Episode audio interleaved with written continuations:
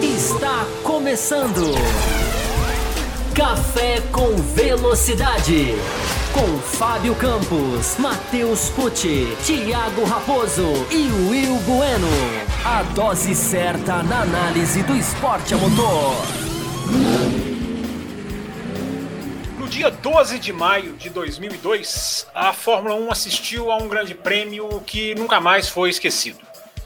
Um grande prêmio sobre o qual muito já se falou, muito já se repercutiu. Uh, um dia cujo vexame já foi amplamente uh, repercutido.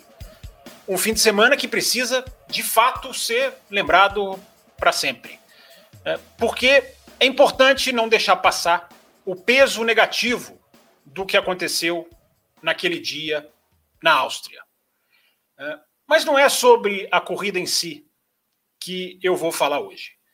Nós aqui vamos além, até para justificar o nome desse quadro, justificar o nome dessa live. Não será feito aqui uh, um relato daquele dia, uh, a não ser da lembrança da expressão facial mais simbólica deste século, que eu até coloquei no meu Twitter hoje à tarde, lá no arroba campusfb, que foi a expressão do Ralf Schumacher para o Michael Schumacher. E a vaia mais contundente que talvez já foi assistida em um GP. Uma das vaias, diga-se de passagem, mais importantes, mais puras, mais dignas, por ter sido feita por um público que se recusou a aplaudir algo que não poderia ter sido nunca parte de um esporte. Mas acabou sendo. E acaba sendo até hoje. Áustria 2002 é a expressão máxima de um esporte gerido por gente sem mentalidade esportiva. É a desmoralização de um esportista em favor de outro, porque de fato é isso, uma desmoralização. Áustria 2002 segue presente em todos os finais de semana de Fórmula 1 que a gente assiste, que a gente liga a televisão. O 12 de maio não foi uma exceção. Quisera eu fosse. Não foi um ponto fora da curva, sem trocadilho. Foi a explosão de um modus operandi que assistimos 20 anos depois, em 2022. É o grande carro-chefe essa corrida da turma do sempre foi assim. O símbolo máximo que diferencia quem aceita os problemas no modo fazer o quê? E quem prefere combater o anti-esporte independente do problema existir desde 1950 até hoje. Hoje, o pensamento Áustria 2002 foi abraçado por uma legião de fãs, por uma legião de jornalistas. Hoje há pouquíssimos críticos de Fórmula 1 que se levantam diante de uma ordem de equipe, que batem de frente, que refletem sobre a perspectiva que o esporte perde quando isso acontece. A revolta das arquibancadas em 2002 hoje se perdeu se enfraqueceu porque, junto com outros fatores, a imprensa deixou que acontecesse. Basta comparar a repercussão da Áustria 2002 com a Rússia 2018, quando o Bottas fez para o Hamilton algo na mesma linha, se não idêntico, do que o Barrichello fez com o Schumacher 20 anos atrás. O estardalhaço de uma contra o barulho muito menor da outra. Criou-se, inclusive, hoje, convive-se, inclusive, hoje, com uma certa hipocrisia de só gerar manchete se for entre o primeiro e o segundo. Ora, inverter o sétimo com o oitavo é igualmente antidesportivo. É exatamente a mesma manipulação. Mas as trocas no meio do pelotão, de tão aceitas, se multiplicaram, viraram parte da estratégia Áustria 2002 é a prova absoluta de que o Mundial de Construtores nunca foi, nunca será mais importante para as equipes de Fórmula 1.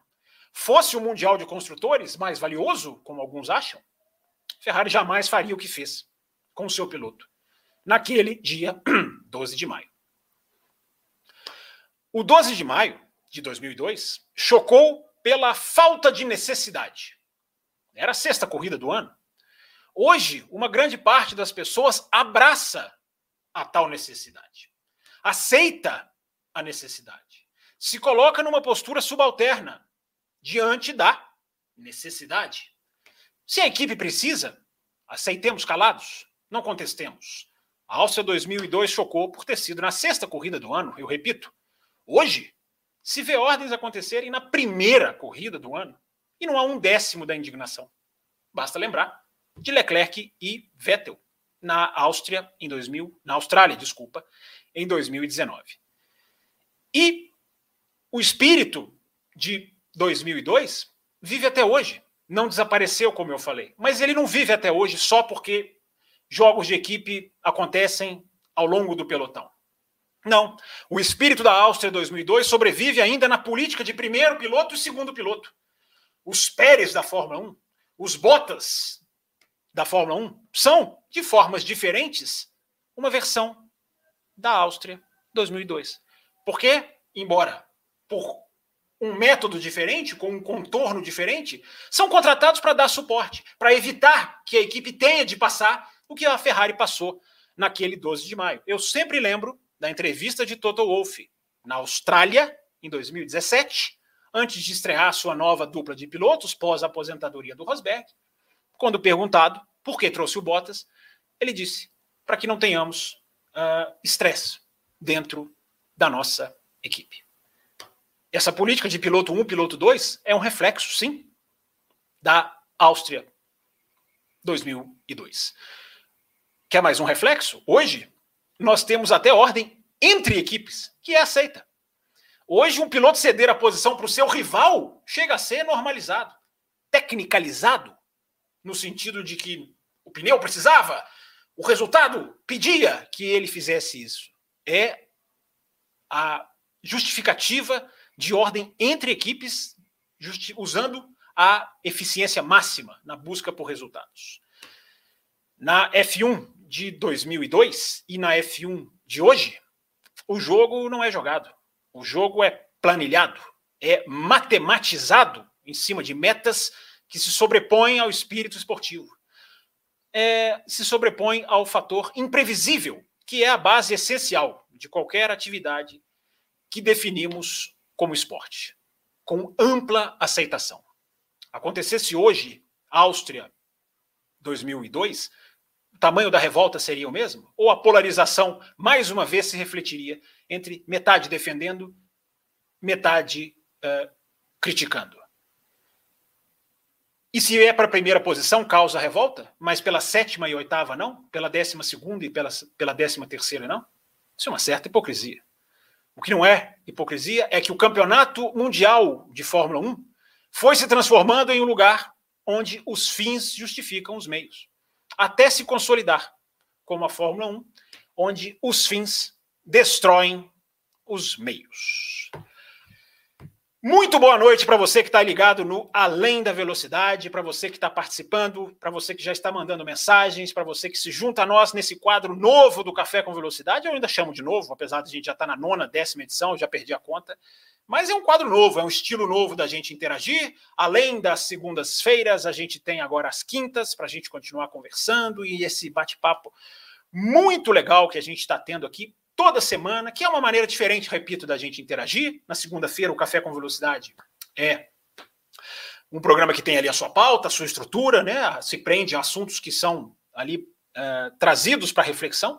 E a gente faz na quinta-feira aqui essa live, que é um bate-papo muito legal com vocês, com gente que, como o Felipe Augusto, membro do canal que já está aqui, o Bruno Maia, o Venâncio Delgado, o Matia Bonito, o Venâncio Delgado, se é que eu já acho que eu já citei ele, já citei, o Márcio Shibazaki, o Vitor Frutuoso, que já fez até superchat, uh, tá aqui na tela ele dizendo que foi tão absurdo 2002 que até o Villeneuve abandonou, ele abandona mesmo. A Comatora tá aqui, já marcando a sua presença sempre aqui com a gente, Eduardo Costa, Cleiton Santos, vou passar todo mundo, ó. Rafael Jordão, Uh, Douglas Camargo, não sei se eu já citei. Cleiton Santos, não sei se já citei. Washington Campos, com esse sobrenome tenho que citar. No Name, que está aqui, a No Name, que disse que quem mandou a mensagem no, na última segunda-feira com o Yes Name era um impostor, não era ela.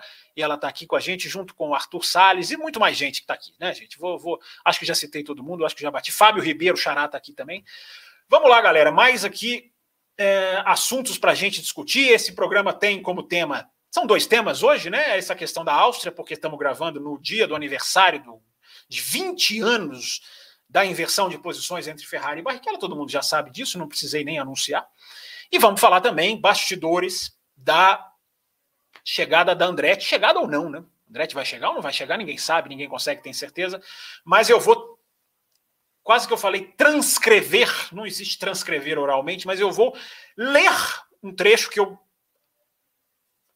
fiz, anotei à mão, transcrevi, aí sim à mão, da entrevista que o Mário Andretti deu na cabine de transmissão da Sky Sports em Miami, e ele fala algumas coisas bem interessantes, nada que não, nada que vá surpreender vocês, mas são coisas que a gente merece refletir, que a gente merece abordar. Muito boa noite para quem está chegando aqui, Monstro Baleia, mais gente chegando aqui. É, eu gostaria só de dar os nossos recadinhos rapidinho antes de eu já começar as perguntas. Aliás, eu tenho que puxar aqui o Além da Velocidade, porque tem pergunta na hashtag Além da Velocidade, que é a hashtag do Twitter para você mandar e também para você usar na página do Café com Velocidade. Hein? Tem duas mensagens aqui que chegaram na página do Café que eu só vou ler porque eu sei que chegaram depois que eu distribuí aqui os links com o tema que eu já tinha indicado, eu sei que é para o programa de hoje, mas é, é, importante deixar lá a hashtag Além da Velocidade para a gente separar, né? Mensagem que fica para segunda, para todo mundo responder, e mensagem que fica para este aqui que vos fala responder na quinta-feira. É, deixa eu chamar aqui uh, um segundinho, que eu esqueci. Agora está aqui, pronto. Deixa eu aqui alinhar as nossas mensagens no, na hashtag Além da Velocidade. Mas o recadinho principal é que você pode contribuir com o café. Se você gosta do nosso trabalho, se você está chegando agora, quer esperar mais um pouquinho para conhecer uh, ou já conhece o nosso trabalho e quer apoiar, com o valor que você quiser, que você puder, é só entrar nesse endereço que está passando aqui embaixo da tela, o apoia.se barra café com velocidade, ou se tornar membro do nosso canal. Você se tornando membro do nosso canal no YouTube, você tem também faixas de premiação iguais às que existem no nosso programa do Apoia-se, e você contribui com o canal da mesma maneira. Temos a meta de seis superchats, a live tem previsão de uma hora, e com seis superchats, você. Peraí, eu estou colocando a mensagem aqui do café de segunda-feira. É, eu vou deixar essa mesmo, vou deixar essa aqui mesmo. Superchat tem prioridade, porque tem mesmo. E com seis superchats a gente vai mais longe, viu, gente? A gente estende a live aqui por 30 minutos, 40, enfim, a gente sempre, sempre empurra mais um pouquinho, sem o raposo aqui. É, quem manda aqui somos nós, eu e vocês. Muito bom, gente. Vamos lá, vamos começar, vamos falar tanta coisa, né? GP de Miami, Deixa eu começar puxando a hashtag, vocês vão esquentando as perguntinhas de vocês. Façam aqui, como está dizendo aqui o André Almeida, o grande André Almeida, que está sempre aqui também. Eu sempre acho que eu estou torto aqui, e eu sempre vou fazendo uns ajeitos aqui durante o programa. O André Almeida diz aqui, ó, 49 assistindo e só 28 likes. Aí não dá. Aí realmente fica difícil, hein? Vamos, vamos, vamos, vamos fazer uma coisa histórica, assim, a paridade de likes, audiência, para a gente saber que o trabalho está sendo de fato é, aprovado Trabalho aprovado não significa trabalho perfeito, né? mas aprovado. Mensagens enviadas no Além da Velocidade no Twitter. Deixa eu puxar aqui. As primeiras. Primeiro, a No Name. A No Name. No Name e Kumatora, vocês, como representantes meninas, vocês deveriam. Vou dar uma bronca em vocês, tá? Vocês deveriam usar o nome de vocês. Nada mais legal, nada mais bonito do que as meninas se impondo no meio automobilístico, e vocês ficam aí com esses avatares, vocês são, vocês são malucos. Se eu fosse vocês, eu colocava o nome de vocês. Mas tudo bem. Puxão de orelha à parte, no name. Uh, que é a original, não é impostor, o impostor que se identificou como yes name. Mas nós, nós identificamos aqui. O Will falou primeiro, depois eu. É, quem garante que é ela? Né? Raposo caiu como um patinho, como sempre. Ele não repara em nada. Entendam. Não name, Fábio, eu li algumas coisas e não consegui chegar a uma conclusão sobre as barreiras de proteção nas pistas. Como elas são definidas? Boa pergunta. No último GP houve uma discussão sobre segurança envolvendo piercings e cuecas, mas o acidente de 51G do Ocon passou batido. É, vamos lá, eu acho que são duas coisas diferentes, não, né? Eu acho que uma é uma discussão muito mais política, o que está acontecendo nessa questão de roupas de baixo, de joias, é muito mais um reflexo de um atrito pilotos e FIA que está começando a, a escalar nos bastidores. E a Fórmula 1 e a FIA, desculpa, a FIA, não a Fórmula 1, Fórmula 1 da Liberty, mas a FIA do senhor Mohammed bin Sulayem está, desde que começou a sua, seu mandato, eh, adotando uma postura muito mais linha dura, muito mais impositiva, e está usando qualquer subterfúgio para isso.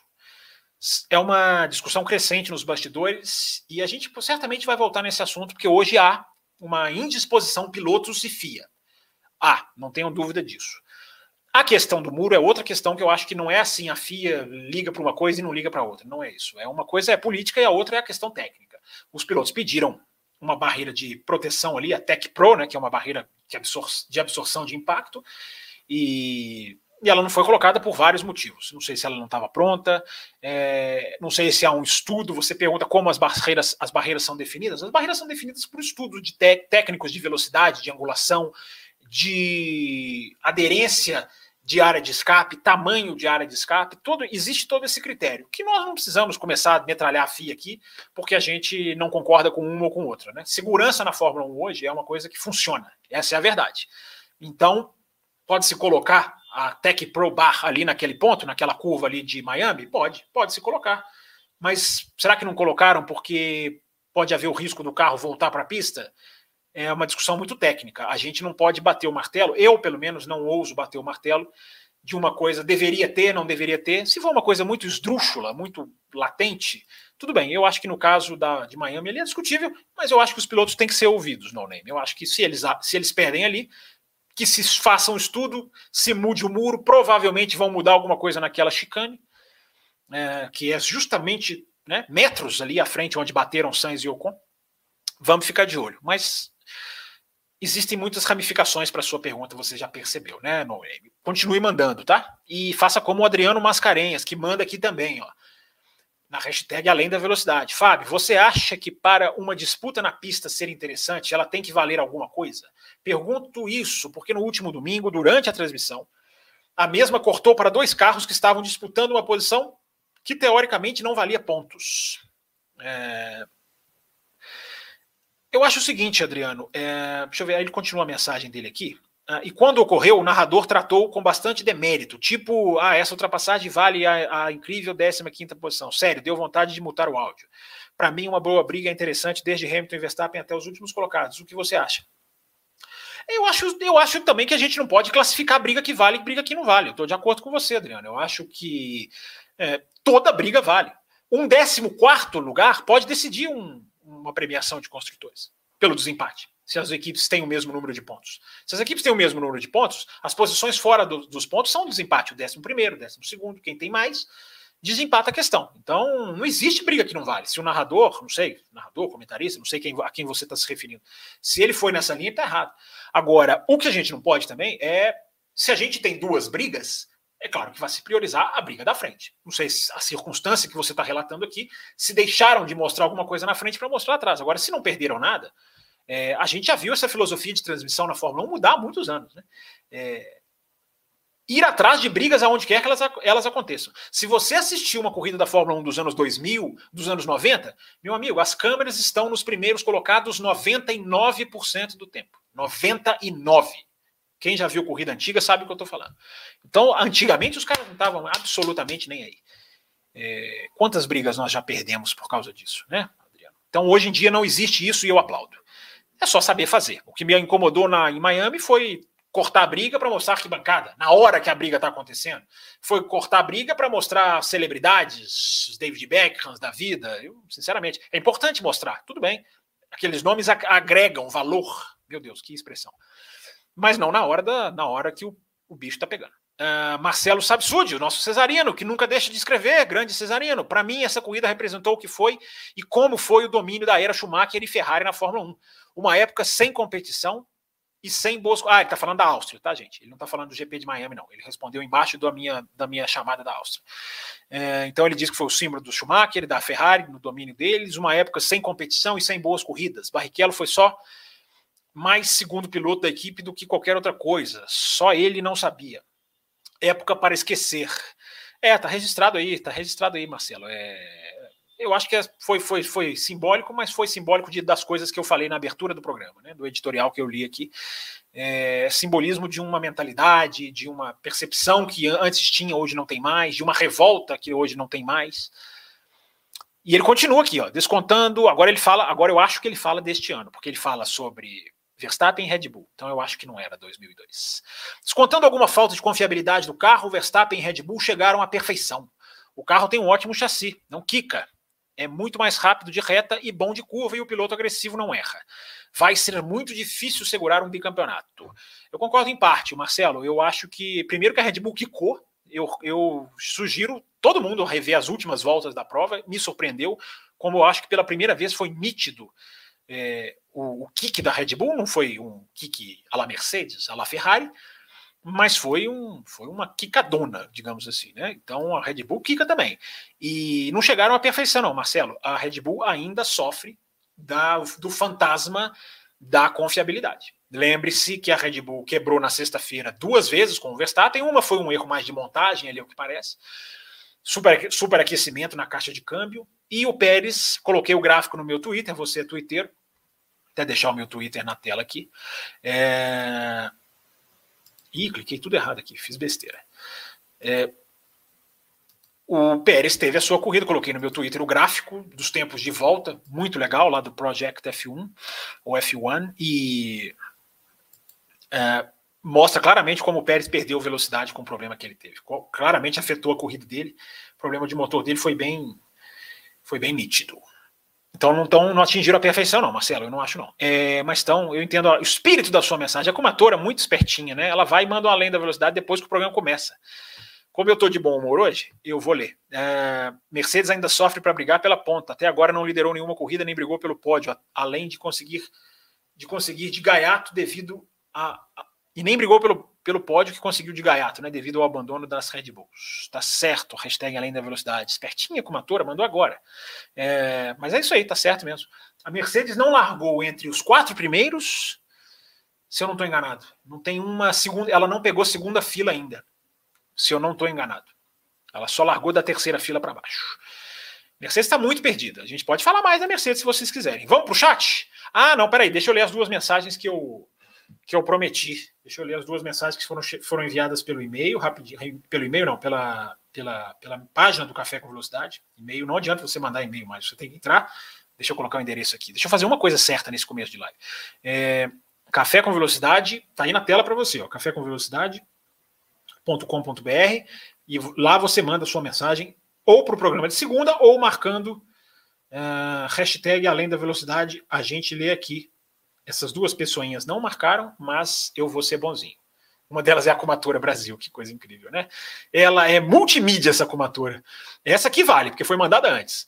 Eu tive a oportunidade de assistir ao GP da Áustria de 2002 ao vivo naquela época. Não sei como consigo lembrar tão bem daquilo mesmo 20 anos depois, diz ela. A gente lembra mesmo desses fatos, a gente não esquece. Mas acho que isso só aconteceu pelos fatores que envolveram o evento em questão. Tipo quando os últimos, nos últimos metros o Rubinho simplesmente parou para ceder a vitória. Meu pai simplesmente saiu da sala e nem quis mais saber da corrida naquele dia, nem mesmo nos próximos. Desistiu de acompanhar a Fórmula 1 por muito tempo, até voltar ao interesse em 2007 foi tão desgraçada aquela corrida que nem minha mãe, que não é aficionada por Fórmula 1, ficou extremamente raivosa. É... Ainda mais sendo dia das mães, né? Era dia das mães mesmo, eu lembro. Eu lembro claramente, cara. Eu lembro porque teve o acidente do Sato com o Heidfeld e mostraram a mãe, a mãe deles, acho que é a mãe do Sato, e eu me lembro claramente de, poxa, né? Lembrar, pensar, né? No dia das mães, aquela pancada, né? Ver o filho sofrer aquilo, é, aquele acidente fortíssimo.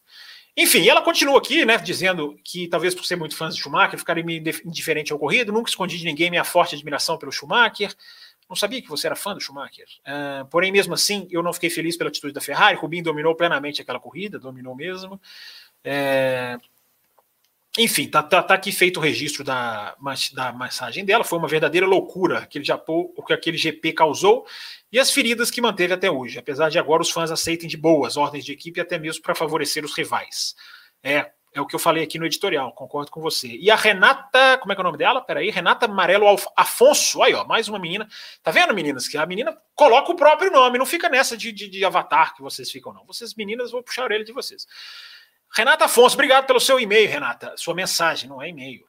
Como eu nasci um ano depois da corrida na Áustria, portanto eu nunca pude ver ao vivo e só tive o pleno conhecimento do que ocorreu pelo relato do meu pai e do meu irmão, que viram o GP naquele domingo, quando deu bandeirada. Meu pai ficou tão indignado. Olha, parece a, parece a mensagem da comatora. Será que a comatora chama Renata? Meu pai ficou tão indignado que quase chegou a queimar a sua bandeira da Ferrari, só sendo impedido pelo meu irmão. não queima, não, né? É, mesmo com fortes raízes italianas e sendo ferrarista desde pequeno, mesmo ele, ele mesmo não aceitou a ordem e até hoje se recusa a lembrar. Ô, Renato, eu conheço gente também que nunca, nunca mais usou camisa da Ferrari. Pessoas que tinham camisa da Ferrari nunca mais vestiram. Conheço casos assim. É... E que ele continua aqui. Eu não tenho tanta indignação quanto meu pai teve, porém, certamente foi um verdadeiro vexame para a equipe tão consagrada como a Ferrari. É... Ainda mais eu, ela repete aqui, né? Tenho descendência italiana. Ainda mais de Maranello, QG da Ferrari. Tomara que não tenhamos que vivenciar isso tudo de novo no GP da, da Áustria em 2022. Obrigado, Renata, pela sua mensagem. É, eu fico pensando se a gente vivenciasse como que seria a reação hoje, né? Tanta polaridade, tanta gente que não está nem aí para a qualidade do esporte, né?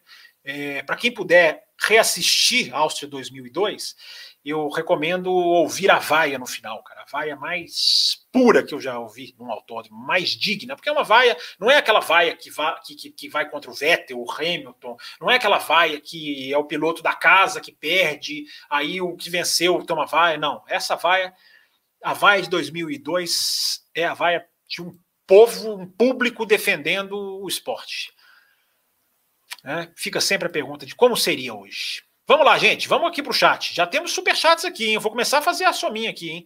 Será que nós já vamos bater a meta? A meta tem que bater cedo. Não dá para chegar a bater a meta em cima da hora, não, porque a gente tem que medir aqui se a gente corre, se a gente não corre. Já estamos com 26 minutos. É... Galera aqui dando boa noite. Eu vou sempre na ordem cronológica, né? Como eu já, como eu já disse para vocês. Deixa eu contabilizar aqui os, super, os superchats. Eu botei um superchat na tela, mas eu não eu não. Cadê ele? Eu perdi ele? Não, ele era. Peraí, gente, peraí. Calma. Calma que a gente vai se organizando. Ah, foi do Vitor Fachei, foi do Vitor Frutuoso, o superchat que eu tinha colocado. Ó, nós estamos com três. A meta é sete. A meta, esqueci a meta. A meta é sete ou seis? Meta 6, né? Estamos com três superchats até agora aqui na minha telinha. Lembrando que eles não aparecem exatamente na hora que eu estou lendo. Então, estamos com metade dos superchats cumpridas aqui. Deixa eu trazê-los com prioridade, porque eu digo, eu digo que superchat tem prioridade. A Comatora Brasil, ainda esperando pelo livro do Rubinho sobre o GP. Bem lembrado, Comatora. É, agora, com a carreira dos filhos dele né, correndo, ele não vai, esse livro não vai sair tão cedo. Né? Mas é, as, as tais ameaças que o Rubinho fala, né? Eu não duvido que ele esteja falando a verdade, não? As tais ameaças que ele falou que ele ouviu no rádio, né? Um dia nós, um dia será muito interessante que nós saibamos. O Bonito está aqui mandando o superchat dele, está registrado aqui o superchat dele. E o do Vitor Frutuoso, que eu já coloquei na tela aqui. Então temos três superchats, galera. Já metade da meta cumprida. Se vocês quiserem mais meia hora, 40 minutos de live, vocês cliquem no superchat aí e contribuam. Mas vamos lá, vamos começar com as mensagens, digamos assim, gratuitas. Uh, Paranã, 9h40 aqui onde a gente começou a live. Vamos ver aqui as perguntas. Tomando café, esperando o café com velocidade, diz aqui o Arthur Salles. É isso aí, Arthur. Cleison Santos chegando aqui. É, bora café, diz aqui o Douglas Camargo. Boa noite, like já, diz o Felipe Augusto, que é membro do canal. O Rafael Jordão diz aqui: boa noite, Fábio. Manda um abraço para os apoiadores do café que torcem para o Blessed. Que, quem é Blessed? Pablo Brenner, Gabriel Macedo, Jorge Antunes, César Caseiro e a principal fã de Lewis Hamilton Grazi. É, essa galera do WhatsApp, eu vou te falar, viu? Tudo bando de desocupados. É, mas são gente boa. Comatora está aqui, torcida quase totalmente ferrarista, vaiaram a ordem, mesmo sendo uma dobradinha da equipe. É, o Eduardo Costa manda aqui a pergunta. Obrigado por aceitar a sugestão dada no grupo dos apoiadores. Né? É, tava lá batendo um papo com a galera no, no domingo antes da corrida e veio a sugestão né, de, de falar. Né? Foi a primeira, o primeiro, primeiro toque que eu recebi. Valeu, Eduardo. Eu que agradeço. Interação, apoiador que interage é melhor ainda, né? Foi vergonhoso aquele GP, diz aqui o bonito. Uh, Cleison Santos, Fábio, queria entender um pouco sobre a confiabilidade das informações passadas por você. Consegue adicionar na descrição as fontes? Isso evitaria as frases vazias de minhas fontes internas. Uh, fonte interna a gente não revela, Cleison, desculpa, cara. É, eu, se eu tenho, se eu, vou, se eu pego, eu tô, acabei de abrir o programa dizendo que eu vou passar aqui a entrevista da Sky Sports. Se eu pego de um lugar só, eu coloco. Agora, se é coisa que eu vou trabalhando durante o mês, meu amigo, não, não, não, não tem um lugar só, entendeu? E, fonte é fonte, cara. Jornalista não revela fonte, não. Infelizmente, eu vou ficar te devendo essa. Frases vazias, você pode acreditar ou não. Eu sou como você também. Eu também tenho pé atrás de fontes. Eu tô totalmente do seu lado. Mas, cara, né, a gente trabalha aqui para apresentar informações confiáveis. Cabe, eu sugiro, ao longo do tempo, você verificar se o que está falando aqui está sendo confiável ou não. Mas obrigado pela sua mensagem. E eu repito, eu também tenho, entendo totalmente a sua, o seu ponto de vista. É, Eduardo Costa, tão vergonhoso quanto aquele GP foi uma tentativa da Ferrari de devolver a ordem depois dos Estados Unidos, a chegada mais apertada da história da Fórmula 1. Bem lembrado, Eduardo, aquele, aquele, aquele GP da Áustria gerou uma devolução que foi bizarra, patética, ridícula, né? Na Indianápolis, um cedendo para o outro, mais dois superchats, hein? Piscou aqui para mim. Vamos bater a meta. Falta um, estou confiante. É, aí fica aquele negócio do Schumacher querer devolver. Dizem até que não era exatamente isso que o Schumacher queria, ele queria um final é, parelho. E não dá para dizer que o Schumacher devolveu mesmo, porque milésimos o cara não consegue medir. Então não dá para saber se o Schumacher quis realmente. Alguma coisa, claro, o Schumacher quis fazer ali, levantou o pé, ganhar de, de, de, de, de pé embaixo ele não queria, né? Mas, pô, é 61 milésimos, não, sei, não lembro quanto que é a diferença certinha. Depois alguém põe aqui no, no chat aqui. É, onde que eu parei aqui? É, o Bonito disse aqui, ó, ah, uma coisa interessante ele coloca aqui, cara. Será que se não fosse um brasileiro envolvido, a repercussão aqui seria a mesma? Eu pensei em colocar isso no editorial, o, o Bonito, de abertura. Batemos a meta! Pronto, maravilha. Grandes, grandes ouvintes do café. É, vamos então até uma hora e meia, no mínimo, de live hoje, hein? Eu achei muito interessante isso aqui que você falou, o, o, o Bonito, Matia Bonito, é assim que eu leio o seu nome. Porque eu ia colocar isso no editorial, mas, mas acabei depois cortando um pouquinho, até para talvez puxar, enfim, ou para não estender muito. Será que o que a gente viu no Brasil, né? É isso que você está dizendo. Será que o que a gente viu no Brasil é, se fosse o contrário, imagina se o Rubinho lidera o campeonato mundial de Fórmula 1 de 2002 com aquela folga que o Schumacher tinha, praticamente o dobro de pontos do segundo colocado, e aí tem aquela ordem e ele é beneficiado. Quantos jornalistas não viriam com não? Mas a equipe precisa se precaver. É mais ou menos o raciocínio usado hoje, né? É preciso maximizar os pontos. Esporte é assim. É esporte de equipe. Essa é outra coisa que eu ia colocar no meu editorial e também cortei. Para quem não sabe o que eu estou falando, chegou agora, chegou no meio. É, no primeiro minuto dessa edição tem o editorial sobre Áustria 2002. É só voltar a barrinha aí e ouvir. É, então eu fico pensando sobre isso, é, nessa questão não só da imprensa da imprensa brasileira, o, o, o Matia, como, enfim, toda, toda, toda a implicação dessa questão de hoje que existe, né, de maximização dos pontos.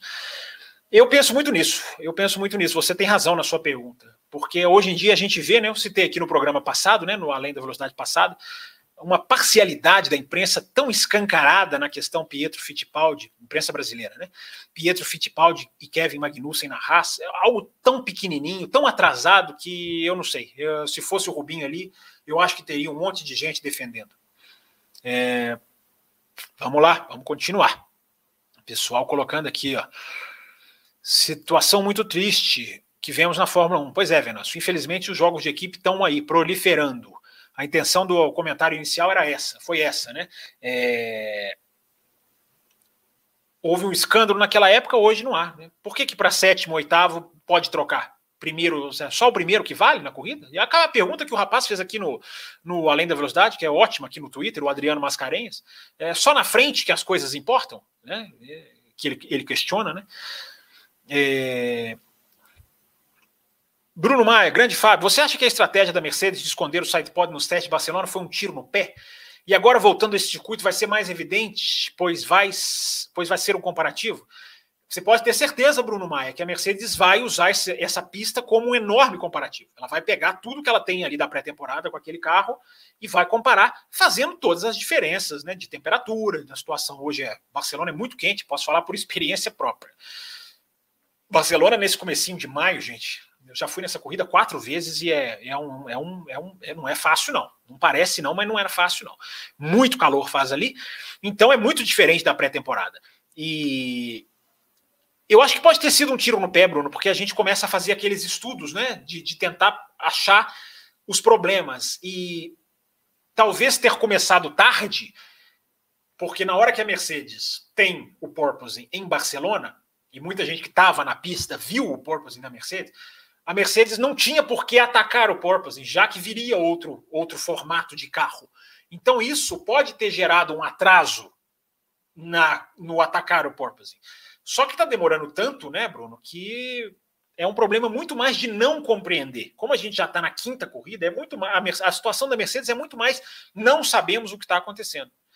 Eu não sei se eu citei aqui no café, nessa terça-feira, eu falei lá no Loucos, é, o Russell fazer 1,29 e 9 na sexta-feira, vejam bem, 1,29,9, e no qualifying fazer um tempo pior, 1,30,1, não existe isso, cara. Senão estar perdido, completamente perdido e não saber o que fazer. Isso para mim é a prova cabal, porque não existe um piloto virar menos rápido num sábado do que na sexta. Ainda mais com uma pista que tá, é nova, está evoluindo a olhos vistos. A Mercedes está muito perdida. Então, Bruno Maia, sua pergunta tem muita razão de ser, porque eles vão usar a Barcelona para entender o quanto dá para comparar. Eu acho que não voltam com o carro de sidepod diferente o de Barcelona. Eu acho, isso é apenas uma opinião. É, porque é jogar no lixo todo o conhecimento que acumularam, é pegar um projeto inferior, sem a menor garantia também. Eu acho que não, faz, não fazem, mas podem fazer. Não estou dizendo que não farão, só acho que não.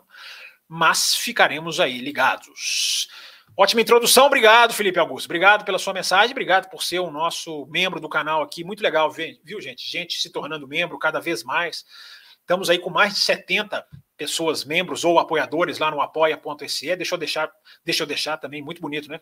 Mas deixa eu colocar aqui o apoia-se de novo aqui embaixo para quem está chegando, para quem quer apoiar, para quem quer ajudar, para quem gosta de um jornalismo independente, que erra, acerta, mas que vai atrás, como o rapaz perguntou das fontes aqui, a gente vai atrás e a gente tenta trazer a melhor uh, informação possível. Então, se você gosta do nosso trabalho, é, apoia. Tem aqui uma mensagem do, do Matias aqui na tela. Foi nessa, foi nessa da Rússia que o Bottas foi chamado de um bom escudeiro? Eu acho que foi nessa que ele fez a, a, a brincadeirinha, né? Que ele fez até um vídeo, né? Ele cedeu a posição. Foi nessa ou foi na da Alemanha 2018 que ele é instruído a não atacar o Hamilton? É, enfim, eu acho lamentável também. O cara, o cara aceita a ordem de equipe e ainda, ainda faz, transforma isso em publicidade. Muito lamentável. É, aceitar a ordem de equipe é uma coisa que eu já posso até discordar, mas, mas respeito. É, agora, tratar isso até de uma maneira, vender isso, isso ajuda a, a eternizar essas coisas, né? que é o que foi o editorial de abertura. Olá, Miguel Giacomelli, está aqui registrado o seu boa noite. É, Paraná, deixa eu ver onde eu parei aqui. Parei na mensagem do Felipe Augusto, o André Almeida dando olá aqui. O, ah, bem lembrado aqui pelo Márcio Shibazaki, o Esteban Ocon ironizou a ordem de equipe na última corrida, né? Que pediram para ele segurar, né? Para ajudar o Alonso.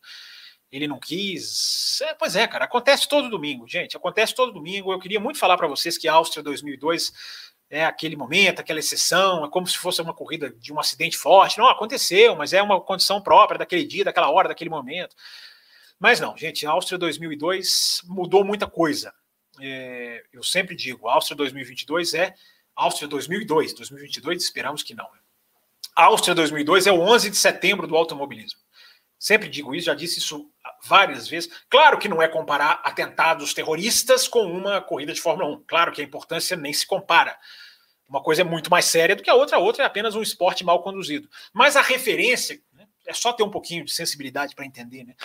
A Áustria foi, em 2002, foi também um atentado.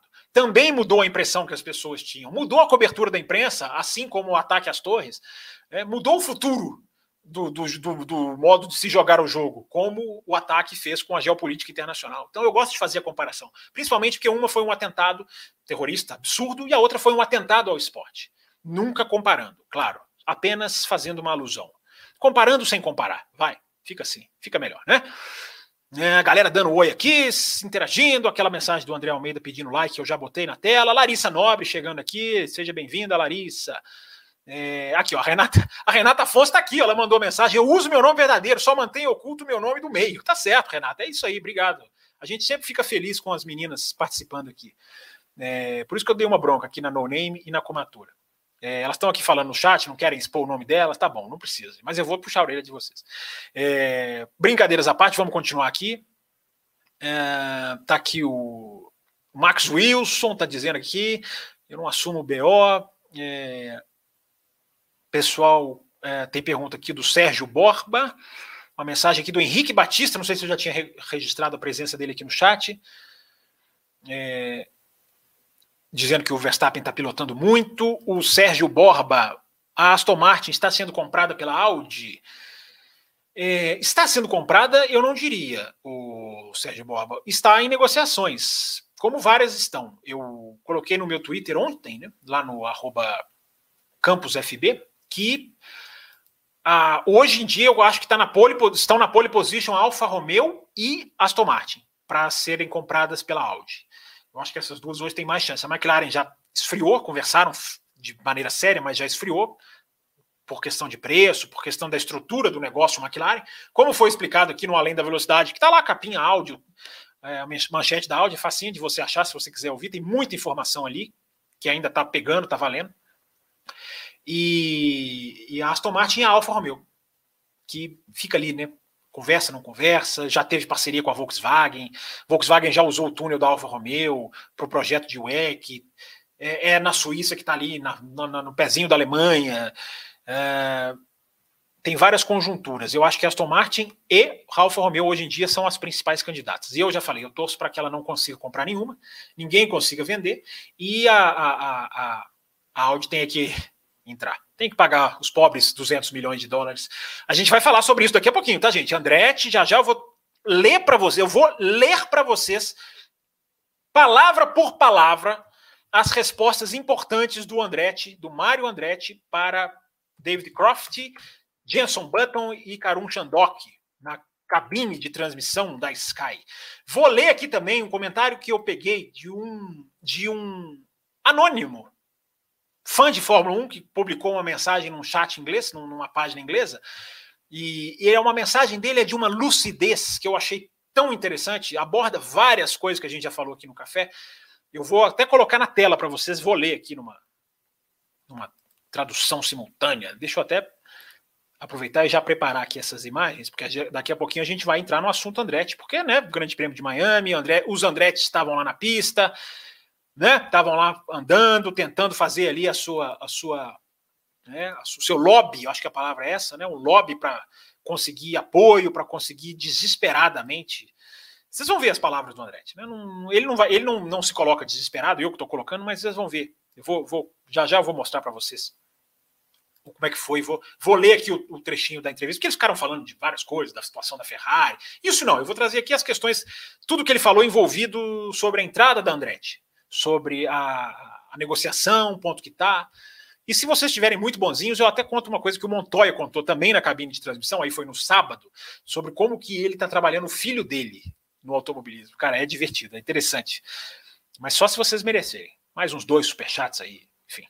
É, aqui é assim. É... Vamos lá, vamos, vamos, vamos, vamos voltar aqui. É, eu me perdi aqui, cara. Eu fui abrir as imagens aqui. É, eu fiquei um pouquinho para trás aqui, mas eu já estou chegando, já estou recuperando aqui. Ó. Não comprei mais Ferrari depois daquele dia. É, o Rafael Souza fala aqui, ó, Fábio Campos, boa noite. Fala um pouquinho da Mercedes, as atualizações futuras. Ó, atualizações futuras, quem sou eu para prever, o Rafael? É, eu posso falar das atualizações de Miami, mas a Mercedes precisa, assim, o um resumo, Rafael, a Mercedes precisa. Tudo isso que a Mercedes está tentando fazer, de levantar o carro, né, que é, é, é, é, a, digamos assim, a solução número um, que é, não é a ideal, porque você precisa de uma solução. O porpoising é um o chacoalhar do carro é um problema aerodinâmico. Você só cura problema aerodinâmico aerodinamicamente.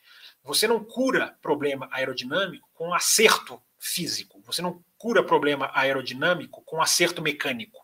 Então você não vai curar o porpoise levantando o carro, você vai evitar, mas eu já brinquei aqui no café. É como vamos evitar os acidentes de carro nas ruas. Ninguém sai de carro.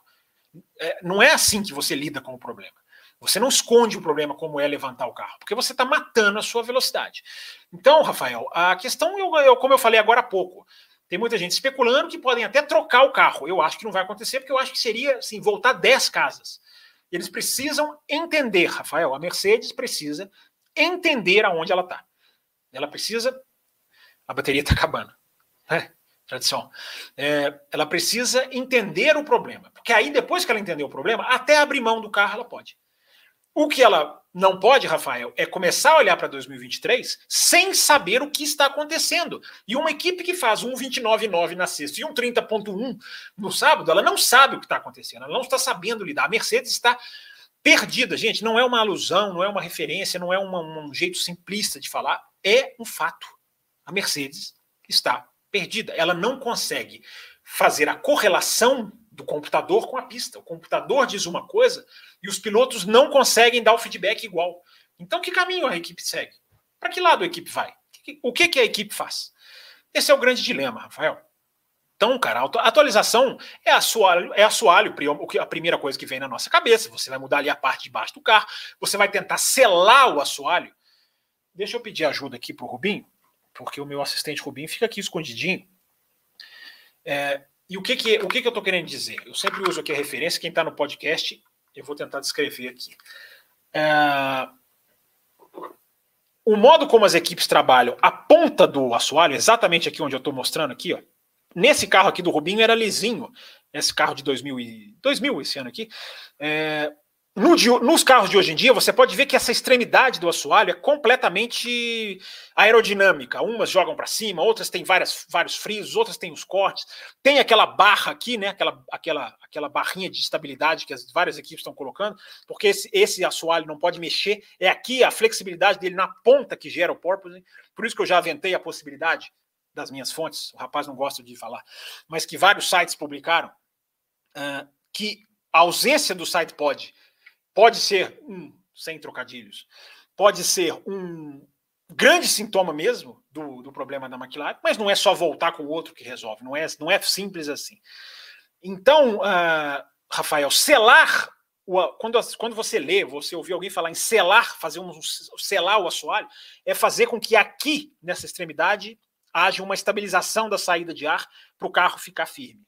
Esse é o jogo sendo jogado aqui, nessa parte bem visível que a gente está observando. Então, deixa eu guardar, o, deixa eu guardar o Rubim aqui, agradecendo ao Rubim. Daqui a pouco ele volta, se for necessário. Mas é nessa extremidade do assoalho que tem que se trabalhar. O Rafael, muita gente está trabalhando por aí, mas é, eu estou falando aqui fácil, né? Como se fosse assim, vai lá mexer lá e resolve. Não é tão simples porque todo o conjunto do carro, distribuição de peso, suspensão. A Mercedes era as em fazer suspensão, as suspensões foram praticamente proibidas no jeito que eram. Há uma série de coisas, Rafael. Dá para responder aqui longamente a sua. A sua já, já respondi longamente, mas dá para ir mais a fundo ainda. Obrigado pela sua pergunta, cara. O pessoal continua debatendo aqui. O Márcio Shibazaki, depois de alguns anos, aconteceu com o Márcio Alonso, né? Na ordem de equipe. Bem lembrado, Márcio. Bem lembrado, né? A gente teve 2010 também já não gerou a repercussão nem parecida, né? Embora aqui no Brasil também tenha gerado uma repercussão muito grande. Registrado aqui o superchat do Arthur Sales, superchat legal, o Arthur, obrigado. Já batemos a meta graças a você também, vocês todos que mandaram. O Felipe Augusto pergunta aqui: é possível subir o programa no Spotify logo quando encerrar o programa? Seria bom começar a sexta já ouvindo. É, vou conversar com o Raposo, cara. Não sei se a gente consegue mandar tão rápido assim, porque a gente tem que esperar o YouTube o YouTube tem que processar, cara. então não é muito fácil. A gente está tentando, Raposo, Wilton, eles estão tentando alguns sites que, que, que, que, pulam esse processo aí, cara. É, mas a gente está tentando, Raposo tem feito um trabalho legal aí, a gente assim que dá, a gente está subindo o programa. E se não sair na sexta-feira de manhã cedinho, cara, sai, sai um pouquinho mais para frente. Não está demorando tanto assim, não. Mas estamos tentando melhorar. Obrigado pela sua sugestão. É... O Bruno Maia, quando o Senna bateu em Mônaco, representa muito o nome deste programa, quando ele fala que estava em transe, além da velocidade. É, boa, Bruno. É... Áustria 2002 ainda repercute até hoje. Engraçado como o perfil oficial, olha que informação interessante, que observação interessante da Comatura, né? É verdade. O perfil oficial da Fórmula 1 se recusa a lembrar daquela corrida. Gente, a, o perfil oficial da Fórmula 1, toda a equipe da Fórmula 1, da F1 TV, se recusou a falar dos mísseis na Arábia Saudita. Então, assim, é o jornalismo institucional exercido a pleno, né, cara? Assim, totalmente. Enfim, como algumas emissoras fazem, né? Aí é pior ainda, né? Mas os caras omitem só. É por isso que precisa da mídia independente, comadora, não é? Você concorda comigo, não concorda? É por isso que precisa do jornalista que, sendo de uma live, de um canal, de um programa de rádio, de um blog, é por isso que a imprensa existe. É por isso que essa é a função da imprensa. Se você ouviu a, o editorial no minuto inicial desse programa, uh, você percebeu que, que o editorial é muito voltado para aceitação, para como hoje a repercussão é, não, não é igual foi naquele, naquele dia. Então, é isso aí, Comatora. Muito boa a sua observação. Perfil oficial, meu amigo, você tem que ter sempre um pé atrás. Por isso que eu sempre digo: apoie o produtor independente, apoie o cara que você. Se você gosta de crítica, apoie o cara que é crítico. Se você gosta de uma análise mais leve, apoie o cara que faz uma análise mais leve. Apoie o canal de YouTube que você gosta, cara. Não precisa ser o café, se for o café, ótimo. Mas é importante, por isso que a Comatora falou, da gente continuar essa onda de crítica, de observação, de tratar de problemas, de não varrer as coisas para debaixo do tapete, que muitas televisões fazem para não, né, não depreciar o produto. Tanta gente faz isso, não é só gente de televisão, não. Então, vamos lá, vamos tentar sendo, ser sempre independente, ser sempre em prol do automobilismo. A No Name aqui mandou um superchat, que legal, ela aqui ajudando o programa a ser estendido. O que aconteceria com a equipe caso ela gastasse 100% do orçamento e logo em seguida sofresse um acidente ou precisasse trocar o motor?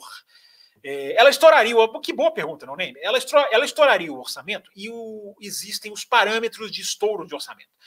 Quanto mais você estoura, mais grave é a punição.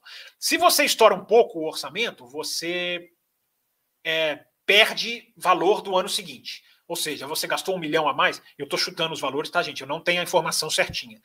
É, mas vamos supor que você gastou um milhão a mais, no ano que vem você tem um milhão a menos para gastar. Se você estourar muito, você tem uma punição de perda de pontos. Se você estourar demais, você pode ter uma punição de, de, de suspensão do campeonato seguinte. Essa jamais vai acontecer, mas está lá prevista na regra. Então, no name, muito boa a sua pergunta. É, é, é, meio que escalonada, sabe? Dependendo do estouro que você fizer. Agora é muito difícil uma equipe estourar um orçamento antes do ano acabar. Eu acho que as equipes vão, claro, deixando ali uma sobra. Ninguém ali é bobo. Agora, a grande pergunta que eu faço, no Neme, é como esse orçamento é policiado. A gente pode confiar na FIA de punir alguém que estoure? Como é que vai ser feito o balanço disso? Isso vai ser publicado? Não vai ser uma, uma, uma firma de auditoria independente que vai publicar? Isso é o tipo de coisa que jornalismo, nós jornalistas, temos que ficar em cima, cara. Temos que perguntar, e aí, cara? Vai ser só o que a FIA falar? Oh, acabou o ano, ninguém fala nada, a gente não sabe se estourou. Eu estou muito batendo nessa tecla, no name já tem um tempinho. Regra é linda e maravilhosa. Eu já elogiei a regra aqui 200 vezes. Mas agora está na hora do próximo passo, né? Está na hora do concreto. Como é que isso vai ser policiado de fato? É, a gente vai ver um balanço disso? É, enfim, se não quer mostrar tudo que a equipe gastou por um sigilo né, financeiro, é, coloca lá. Quem, quanto gastou? Essa aqui ficou a mais, essa aqui ficou acima. Custa fazer isso? Transparência não dói, gente. Transparência não dói pausa para bebida, que hoje eu não bebi nem um golinho ainda, vocês não estão dando tempo.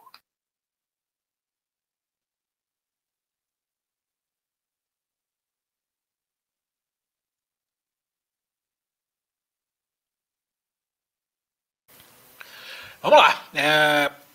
Jairo Alves mandou aqui a mensagem dele também. Bem-vindo, Jairo. A briga menos empolgante, entre aspas, de Max e Leclerc comparada com a tensão da briga do ano passado, Max Hamilton, seria uma mostra de que o Hamilton tem ainda uma categoria única no grid, mesmo aos 37? Jairo, cara, eu acho assim, é, tá menos intensa, mas a gente assistiu, discutia isso aqui com o Will, né, na segunda-feira. A gente assistiu 22 corridas Hamilton e Verstappen, né, pau a pau. a gente assistiu cinco do Leclerc e do Max. Eu não acho que a do Leclerc e do Max esteja sendo assim menos empolgante assim. É, eu acho que tem ali no, na Arábia Saudita, com aquele grande asterisco do DRS. A do Bahrein não foi, não foi pouco empolgante, pelo contrário. É, que mais? A ultrapassagem de Imola na, na, no, na freada lá na sprint, no final da reta, não foi uma ultrapassagem ruim. É, eu acho que, calma, a gente tem que ter, a gente comparar, a gente tem que esperar um pouquinho mais para a gente poder comparar, né? Será que nesse, nesse, nesse, nesse ponto do ano passado, quando a gente tinha cinco corridas, estava mais empolgante? Talvez até estava, né? A gente já tinha tido a dividida de Imola, a gente já tinha tido a Portugal, que teve dividido, teve dividido em todas as primeiras corridas, né? No Bahrein não foi uma dividida assim tão assintosa, foi aquela da linha. Enfim, uma pode ganhar um pouquinho para lá, um pouquinho para cá, mas eu acho que convém esperar. Mas a sua pergunta aqui da categoria do Hamilton, eu ainda acho que ela tá, eu ainda acho que ela existe, é clara a categoria do Hamilton. Ele está mais rápido que o Russell, embora alguns não estejam observando isso por, questão dos resultados. O superchat aqui do grande Carlos Eduardo Ferreira, cara, tá aqui toda quinta-feira. Obrigado, Carlos Eduardo. Olha, já era para a gente estar tá terminando a live, viu, gente? Se não tivesse estourado a meta. Uh, boa noite, Fábio. Na sua opinião, qual seria a atitude da FIA e da Liberty se esse caso se repetisse hoje? Cara, que boa pergunta, Carlos. Que boa pergunta, cara. A FIA não espera nada. Da FIA não espera nada. A FIA, né? A FIA tá aí desde 1950. Da FIA não espera nada. Da Liberty, que hoje está muito preocupada com o espetáculo e mexer nas pistas, né? Em, até com DRS, que é uma maneira que eu discordo, mas é uma maneira que os caras querem colocar de fazer as coisas terem movimentação.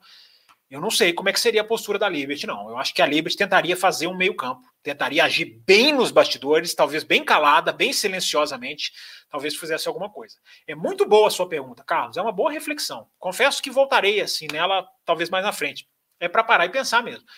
É, mas eu acho que hoje, cara, também tem uma coisa que não tinha em 2020, em 2002, que são as redes sociais, né, cara? E isso aí, dependendo da força que isso viesse, por isso que eu digo para as pessoas, cara, sejam críticas, manifestem-se.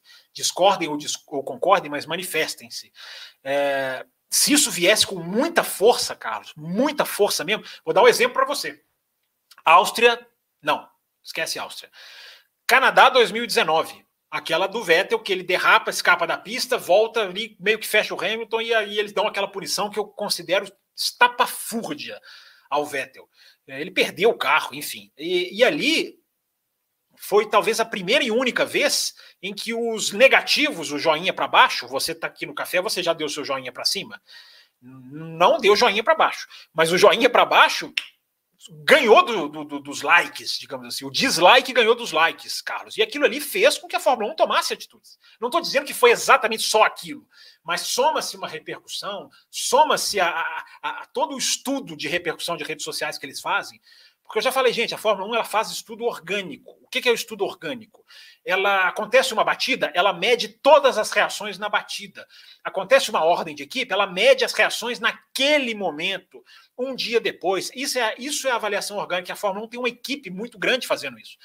Então, isso pesaria, Carlos. Eu acho que isso pesaria. Dependendo de como viesse a onda anti anti-jogo de equipe, mas eu não sei se essa onda existiria, cara. É, não sei se você ouviu aí o editorial no começo do programa de hoje, tá lá no minuto zero, para quem chegou agora, questionando a postura das pessoas. Não sei, não estou acusando, nunca vamos saber. Quer dizer, espero que não, não venhamos a ter que saber. 11 milésimos, a comatura fala aqui, ó, eu pedi e para a galera ir atrás e ela foi. 11 milésimos, a diferença do Rubinho Schumacher em Indianápolis. Pois é, cara, 11 milésimos é impossível você falar que o Schumacher mediu aquilo. Ele podia até querer dar a posição e ficou ali bacana. Ou ele podia não querer. 11 milésimos é in, é in digamos assim, é, é uma margem impossível do cara fazer ali no olho e, e, manipular. É imanipulável. Mas o final foi ridículo de qualquer maneira. É... Agora teremos que ouvir a frase no rádio do, do Carlos Sainz: Charles is faster than you. Boa, Vitor. Mas eu não sei se o Charles seria seria muito bem-vindo a ouvir essa mensagem, não. Mas, enfim, tomara que não venha. Tá cedo. Tá cedo para tirar o Carlos Sainz da disputa. Você acredita que ele vai entrar na disputa? Não. Mas tá cedo. Tá cedo para tirar ele da disputa. É... A mídia brasileira sempre vai defender o piloto brasileiro sem se importar com o fato ocorrido. Então eu vou sempre discordar da mídia brasileira, o, o No Name, porque acho que a, a mídia que se, tem que se ater aos fatos. Se o fato é, de, é, é, é maléfico ao esporte, A nacionalidade do piloto não é mais importante do que defender o esporte. Não é, cara. Essa é a minha postura inegociável. Eu nunca vou concordar. Ah, mas é um brasileiro, então vamos. Cara, se é brasileiro, se é chinês, se é português, se é, se é muçulmano, se é, se é independente de cor, pele, não existe isso, cara. É, é, você tem que, tem que, se analisar em cima dos fatos. Eu estou dizendo não existe na minha opinião, tá, Nonem? Eu não estou discordando do que você está dizendo, não. Eu estou discordando da, dessa linha que você está dizendo que eles, que, eles, que eles adotam. Não necessariamente de você. Aliás, eu estou discordando de você sim, porque você cravou. Então eu, eu, eu, eu discordo. Não, não, não, tem que ser assim. Mas eu entendi, eu estou brincando com você, não, né? Hoje eu estou brincando com as meninas. É, me lembrei do GP do Japão que o Ayrton Senna deixa o Berger ganhar a corrida. Já vi o Berger dizer que na hora ele ficou muito bravo com o Senna. Boa lembrança, Ricardo. Eu achei ridículo, cara, ridículo. Narrador gritando, feliz e contente, como se ficou um climinha. Eu lembro muito bem dessa época. Ficou um climinha de, de nossa, que cena bonzinho, que cena legal. Acho ridículo, ridículo entregar a vitória pro Berger. É, ninguém tem que entregar vitória para ninguém, cara. É, automobilismo é competição, cara. As pessoas perderam isso, sabe? É, vale deixar, devolve, cede, a estratégia, deixa por causa do pneu. Gente, o objetivo do negócio é chegar na frente. Será que é tão difícil assim, né, cara? É, entender? Márcio Shibazaki, Mário Andretti terá que pagar 200 milhões de dólares, dividido, dividido pelas 10 equipes da Fórmula 1 ao entrar. Isso procede? Procede, Márcio, procede. Para quem não sabe, isso que o Márcio está falando aqui é a taxa. Você colocou reais, amigão, não é 200 milhões de reais, não, tá? Não sei se você colocou o R aqui como até como uma força do hábito, mas é muito mais do que 200 milhões de reais. São 200 milhões de dólares. Então você converte aí para reais. É... Obrigado, CE Brasil, pelo parabéns aqui que você manda. Se você está sempre aqui, obrigado. É... Mas enfim, já já eu vou falar, viu, Márcio? Já já eu vou entrar em questão de minutos eu vou entrar na questão do Andretti, vou passar para vocês, vou, vou ler a mensagem de um rapaz inglês aqui, de um fã de Fórmula 1 inglês, que eu achei muito bem colocada, muito bem, um tom muito sereno, muito lúcido, e eu vou colocar na tela aqui, porque fala muitas coisas que a gente já falou aqui. É... Uma boa pergunta aqui do CE Brasil. Você acha que a Ferrari já está perdendo muito terreno para a Red Bull? Muito boa pergunta, CE. Eu acho que a... A... o equilíbrio entre as duas ainda é muito grande. Se você vê a diferença qualifying, corrida, os estilos que são diferentes, mesmo assim os caras virando tempos muito parecidos, eu não acho que a Ferrari talvez esteja perdendo terreno. Eu acho, já coloquei, teve gente que veio até me xingar aqui no café de segunda-feira, porque eu falei isso, como se eu estivesse menosprezando o Verstappen, hora nenhuma eu menosprezei o Verstappen, mas a, a velocidade final é uma característica que nesse ano está pendendo, tá pendendo muito para a Red Bull, muito. A gente está vendo é só ver as provas, gente. Não só publicar as informações que eu publiquei lá no meu Twitter, mas é só assistir as provas, não provas concretas, as provas corridas de Fórmula 1. No ano inteiro, os ataques da Red Bull são eficientes contra a Ferrari. Os ataques da Ferrari com a Red Bull não têm a mesma eficiência. Você pode pôr a categoria do Verstappen no meio? Claro que você pode colocar. Mas quando você pega os speed traps, que são os pontos de velocidade máxima, é uma absurda a diferença. E se você tem dois carros muito iguais, você tem que colocar isso no peso. E aí você vai ver as corridas. No Bahrein, o Verstappen tinha mais ação, mas a Ferrari saía da curva melhor, então ela conseguia devolver. Na, na Arábia Saudita, o Verstappen tinha muito mais ação do que o Leclerc, ação para cima dele, enquanto eles trocavam as posições. Em Imola foi assim também. O Verstappen passou ali meio, quase meio que na hora que quis, enfim. É, tinha ali o, o, o, conseguiu o arranque naquela reta de Imola. Em Miami foi a mesma coisa. A, a, própria Ferrari no sábado, gente, eu sempre digo, quando fala antes, eu dou muito mais valor do que quando fala depois. Quando a equipe fala antes, cara, vamos ter problemas com a velocidade final de reta, é, a equipe vai inventar isso por causa de quê? É, é, verdade, é fato, é só estudar. O cara vem me xingar aqui. É só estudar lá os números, cara. A Ferrari falou e os números batem com o que a Ferrari falou. Então isso está pesando, isso está pesando, CE. Mas os carros estão muito iguais. Perdendo terreno, voltando até com a sua pergunta, perder terreno na tabela de pontos. Isso ela está perdendo terreno. É... Mas tecnicamente, cara, elas estão muito equilibradas, embora a Ferrari precise olhar essa questão da velocidade reta. Agora, isso não é mudado de um dia para a noite. Não é coloca uma asa menor. É uma questão muito mais de conceito do carro do que de acerto. Cada carro é, é projetado com uma, com, uma, com uma filosofia. E isso você não muda com uma asinha só. É complexa a situação. Você pode mudar com uma série de atualizações. É... Ih, cara, atualizou a página aqui para mim, eu perdi. Perdi onde eu estava. Não fiz nada de errado dessa vez, não, cara. A página atualizou. Ah, achei aqui, achei. Achei a mensagem do CE aqui. Vamos continuar então. Pessoal, já já vou entrar no assunto Andretti, em mais dois, três minutinhos. Você acha que esses três décimos que a Ferrari. É, o que você acha desses três décimos que a Ferrari vai trazer para Barcelona? O Vitor, Vitor, eu não consigo quantificar décimos antes do carro ir para a pista. Cara, respeito a informação. Mais uma vez, né, o rapaz que entrou aqui falou de, das fontes confiáveis. Não estou dizendo que a fonte que fala isso não é confiável, é, mas, cara, vai ganhar três décimos? Dá para ter essa certeza? Estou só fazendo um parênteses na sua pergunta, tá? Eu acho que a Ferrari vai, qualquer atualização, é, é, desde que bem feita, bem planejada, é, é uma chance de se ganhar décimos, sim. Mas eu, eu questiono um pouco essa questão de vem aí três décimos, pronto, acabou, puf. Ainda mais agora, né, cara, que é, as equipes, olha o que acontece com a McLaren, cara, vai bem numa pista, vai mal em outra. Não tem essa, não é fácil prever como era antigamente. Vem alguns décimos aí. Se forem três, ok, parabéns para quem apurou a informação. É, eu não arrisco dizer três. Não arrisco nem dizer que vai ganhar décimos, cara. Normalmente ganharia, né? Atualização normalmente, mas hoje em dia, cara, vocês estão vendo como as equipes estão cautelosas com atualizações, gente? Por que, que vocês acham? Porque você tem limitação não só da grana, mas você tem limitação do túnel de vento. Você tem que ter muito mais certeza do que você está fazendo. O jogo de atualizações mudou, gente. O jogo mudou. É, o modus operandi, para como diria o outro. O Paulo Jesus está sempre aqui, grande Paulo Guimarães Barroso. Schumacher estava super errado. Agora, você não acha que faltou aquilo roxo para o Rubinho?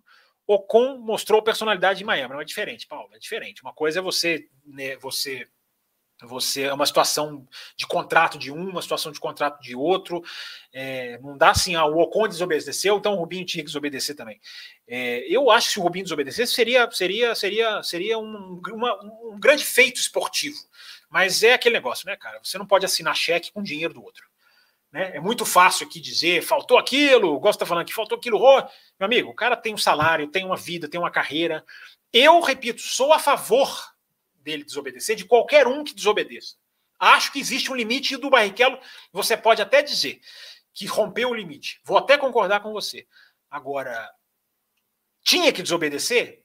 Cara, tudo que está envolvido ali, tudo que ele ouviu, é, eu, acho, eu acho difícil. Eu aplaudiria a desobediência. Agora, o que eu acho que ele poderia ter feito é descer do carro e dizer obrigado.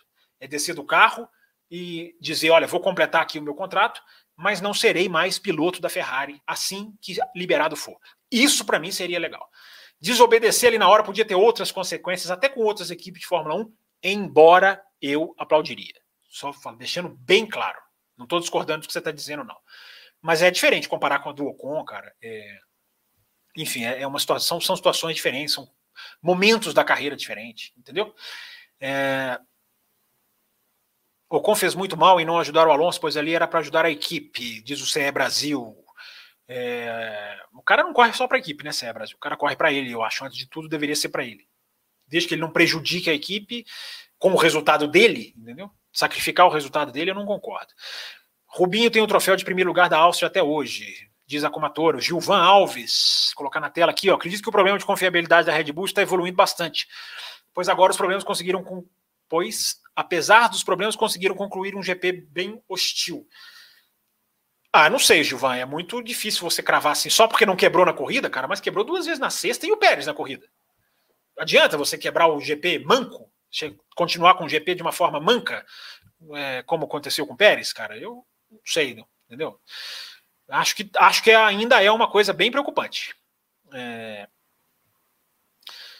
Dentro do assunto de ordem de equipe, diz aqui o Vitor Frutuoso. Tá chegando o superchat, a galera legal aí, mandando. Mas antes aqui, o Vitor Frutuoso, dentro do assunto de ordem de equipe, o posicionamento de George Russell perante a ordem de equipe sobre não ultrapassar seu rival e o fato de estar na frente dentro da equipe tem alguma relevância? Não, eu acho que não. Eu acho que ainda não. Eu acho que a, a ordem, se vier para um, vier para outro, não é porque um tem mais pontos do que o outro, é por situação de corrida. E, e eu acho que o Russell tem personalidade. Posso me decepcionar, mas eu acho que tem uma, um bom, uma boa, um bom nível de piloto de personalidade ali dentro do Russell. Fábio Ribeiro, Xará, fiquei sabendo por fontes seguras que tem piloto americano de olho na vaga na Haas. Você viu sobre isso? Não, as minhas fontes seguras não, não me disseram nenhum nome. Piloto de olho tem toda hora, cara. Tem conversas, isso aí, mas não sei quem você tá falando, não, cara. Minhas fontes seguras não, não me apontaram nada ainda não. Mas vamos ver, vamos atrás. É, é uma pena, mas acho que Andretti só em 2026. Então agora nós vamos entrar no assunto da Andretti, porque não é 2026 que ele falou na entrevista dele, não name. Vamos falar da entrevista do Mário, Mário, o pai, o grande campeão de Fórmula 1, para a Sky Sports.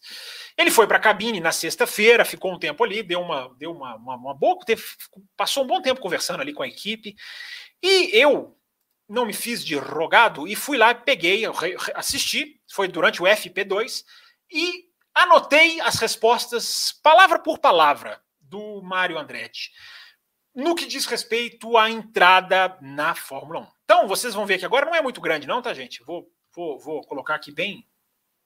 Achei que foi legal a, a, a, o jornalismo que o pessoal da Sky fez. Perguntaram para ele as coisas que tinham que perguntar. Ele não ficou só ali na cabine no oba-oba. Acho que o pessoal perguntou legal da Sky. Isso fez com que a entrevista ficasse rica. É, a entrevista ficasse, digamos, é, é, é, com conteúdo. Eu até assistindo, achei que a entrevista dele, eu repito, ele não deu nenhuma bomba, ele não citou nada, porque se falasse ali alguma coisa bombástica, os sites muitas vezes fazem isso, né? É uma entrevista para televisão, mas o site vai lá e relata sobre a entrevista à televisão e coloca manchete, enfim, faz ali o seu papel.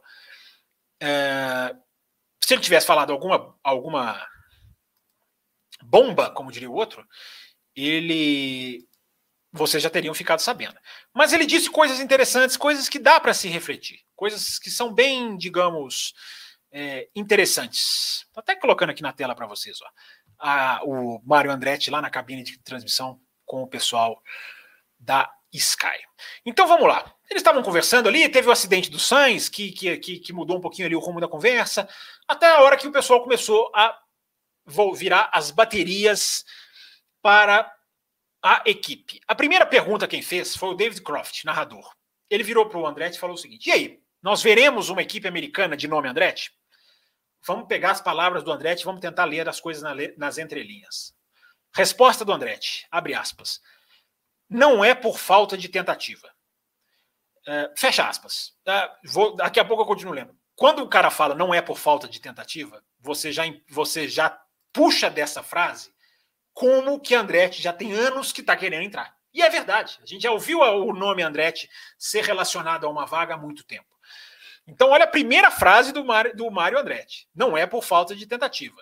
Estamos em cima, respeitando e tentando uh, preencher todas as necessidades. Ele fala check all the boxes. O objetivo é estar no grid em 2024. O Croft até pergunta para ele 2024, mas está muito em cima para 2024. E ele diz 2024. Temos um enorme time que pode fazer isso acontecer. O tempo está apertado, mas todos os ingredientes já estão no lugar. Apenas falta darmos o sinal verde. Ele fala: It's only give the word go. Então, ele, segundo o Mário Andretti, a estrutura já está toda, não vou dizer pronta, mas armada para se ativar, caso o ok da FIA aconteça, da Fórmula 1 aconteça. Vejam bem, 2024, como disse o David Croft, está muito em cima. Muito em cima. Nós já estamos em maio de 2022. Para você criar uma equipe para entrar em 2024, você tem que passar 2023 inteira pronta. Pronta, trabalhando ali, construção de, de. como se fosse uma equipe normal. As partes do carro, não é o beabá. A fábrica, a estrutura, contratar pessoal. Por isso está muito está é, tá muito em cima. Vejam, a gente vai puxando aqui as palavras do Andretti e vai tentando entender como é que o jogo está sendo jogado. Continuando, o Karun Shandok pergunta para ele: o que, que precisa acontecer né, agora? É a, o Domenicali? É a Fórmula 1? Uh, qual é o próximo passo? O Shandok é bem objetivo na pergunta. Abre aspas para o Mário Andretti. É uma série de procedimentos que tem que ser cumpridos. Os times têm participação na questão. Vou repetir essa frase. Os times têm participação na questão. Hoje em dia, isso não é nenhuma bomba. Mas eu me lembro, vendo o André falar isso, de quanto tempo atrás, aqui no Café com Velocidade, eu falei: o problema são os times, há um jogo sujo de bastidor. Quantas vezes eu fui questionado, alguns até mal, de maneira mal educada, como se eu estivesse inventando a informação. É o que eu falei para o rapaz aqui, das fontes confiáveis. Eu não estava inventando a informação. Então, quando eu vejo o Andretti falar essa frase, eu sei que hoje em dia ela não é novidade nenhuma, todo mundo já está careca de saber. Mas para quem bate nisso, ó, desde lá atrás, é uma sensação de dever cumprido que eu só queria fazer esse parênteses. Né? Porque o Café com Velocidade, quem já é ouvinte há muito tempo, sabe que a gente bate na tecla do problema que as equipes impõem para a chegada de um 11 time. O Andretti continua: será um investimento gigantesco e será de longo prazo. Correr é tudo o que sabemos fazer. É o que amamos e é só o que queremos. Não temos outros interesses. Somos uma equipe de corrida. Essa foi boa para Toto Wolff da vida. Essa foi uma boa indireta. Porque é para mostrar essa questão que essa fala do Toto Wolff, que é absolutamente mentirosa, falsa, para a imprensa, de eles têm que provar valor. É, isso tudo é uma desculpa porque ninguém questiona o valor da Andretti. Só que ele dá ele dá essa indireta, inclusive na Fórmula 1. Eu vou repetir, ele fala, ó, correr é tudo que queremos. É só o, é o único interesse que temos. Ele só tem interesse em corrida, isso é verdade. Por que, que ele tem que provar que ele acrescenta alguma coisa? E o fundo de investimentos do Orilton, que não está ali para corrida, está ali para ganhar dinheiro, esse não é questionado. Curioso, né? Essa para mim foi uma ótima indireta do Mário Andretti. Ótima indireta. Nós somos uma equipe de corrida, gente. Vocês têm um fundo de investimento aí. Por que, que fundo de investimento pode ter uma equipe? Tudo bem, o fundo de investimento comprou uma equipe existente, mas ninguém questionou. Alguém achou ruim? Porque, evidentemente, os caras não têm nenhum problema com isso. Os caras não querem aumentar o grid para não ter que dividir o bolo. Daqui a pouquinho eu faço a reflexão sobre isso. Vamos só terminar aqui as últimas respostas aqui do Mário Andretti. O Jenson Button entra na entrevista e olha que interessante agora essa parte. É, ele pergunta qual será, Mário, o próximo piloto americano na categoria. É... Peraí, eu tirei aqui, eu tirei aqui a fotinha do Mário Andretti. Deixa eu vou trazer ela de novo aqui. Agora eu me tirei da tela, né, cara? Sempre apanhando, sempre tomando um sacode aqui do, do, do, do, StreamYard, enfim. Coloquei aqui de um jeito que para mim está esquisito, mas vamos lá, vamos terminar aqui. Uh, ele pergunta: qual será o, o, próximo piloto americano? E o Mário Andretti responde: acho que o Colton Herta. Estamos por trás dele 3 mil por cento. Ele está treinando para isso. Ele estava a caminho da Fórmula 2, mas não tinha fundos para entrar. Então Michael o pegou e cuidou da carreira dele. O colocou em categorias de base. As corridas em que ele ganhou na Indy, ele ganhou na pura velocidade, sem ser poupando combustível, sem contar com estratégias. Olha, olha como ele tem o Colton Herta em alta, em alta dose. Ele tem um absoluto desejo de estar aqui. Olha essa informação que ele passa, que tem a ver com a tentativa da Andretti de comprar a Sauber o ano passado. Abre aspas para o Mário Andretti. Ele andou no simulador da Sauber e imediatamente já estava dominando a situação. Independentemente de ser verdade ou não, mostra como o Andretti coloca o, o Colton Herta em alta conta. Isso, para mim, aqui praticamente sacramenta que o Colton Herta vai ser piloto da Andretti. Também não é nenhuma bomba, mas é importante, né? Eu acho que sacramenta é, é, tem, uma, é um, tem um valor de informação aqui nessa, nessa, nesse fato. E essa questão de que ele andou no simulador da Sauber, né? O que só indica como aquelas conversas lá estavam avançadas, né? Do, do, do, do da Andretti ser compra, de comprar a Sauber. Depois, lá no finalzinho das negociações, a coisa desandou. É, Aí o David Croft falou: vou perguntar para você, você me dá respostas curtas, tá? Você me dá sim ou não, ou uma, em poucas palavras. Você tem um orçamento para entrar na Fórmula 1? O Andretti, 100%. Você tem um acordo para motores para entrar na Fórmula 1? A resposta do Andretti, 100% fechado. O David Croft até, até insiste. Já fechou com o motor? O Mário Andretti confirma, 100%. Fábrica e mão de obra você já tem? Ele responde, temos tudo o que precisamos. Aí alguém que eu já não anotei aqui quem foi pergunta assim: "Ah, é? Você tem o apoio dos outros times que você precisa?" A resposta do Mário Andretti, diplomática. Espero que tenhamos. É tudo que eu posso dizer. Gente, deixar mais claro do que ele está deixando, deixar mais na cara do que ele está deixando, ser mais político, mas ao mesmo tempo dizer o que está acontecendo nos bastidores. Se você tem alguma dúvida do jogo sujo que está acontecendo para não deixar ele entrar, é só pegar essas respostas dele, é só assistir o FP2. Tá? Quem quiser. Tá? Essa entrevista foi durante o FP2, não é difícil de, de achar. Há times que não querem dividir o prêmio, certo? Alguém pergunta. Ele diz: yes. Há um custo de entrada também. Estamos prontos a cobri-lo. E termina dizendo: A FIA só precisa nos dizer o que nós temos que fazer. Olha a vontade desse cara de entrar. E aí alguém pergunta: custa mesmo, custa mesmo 200 milhões? Esse é realmente o valor da taxa? E ele diz: sim. E não recebemos nada em troca.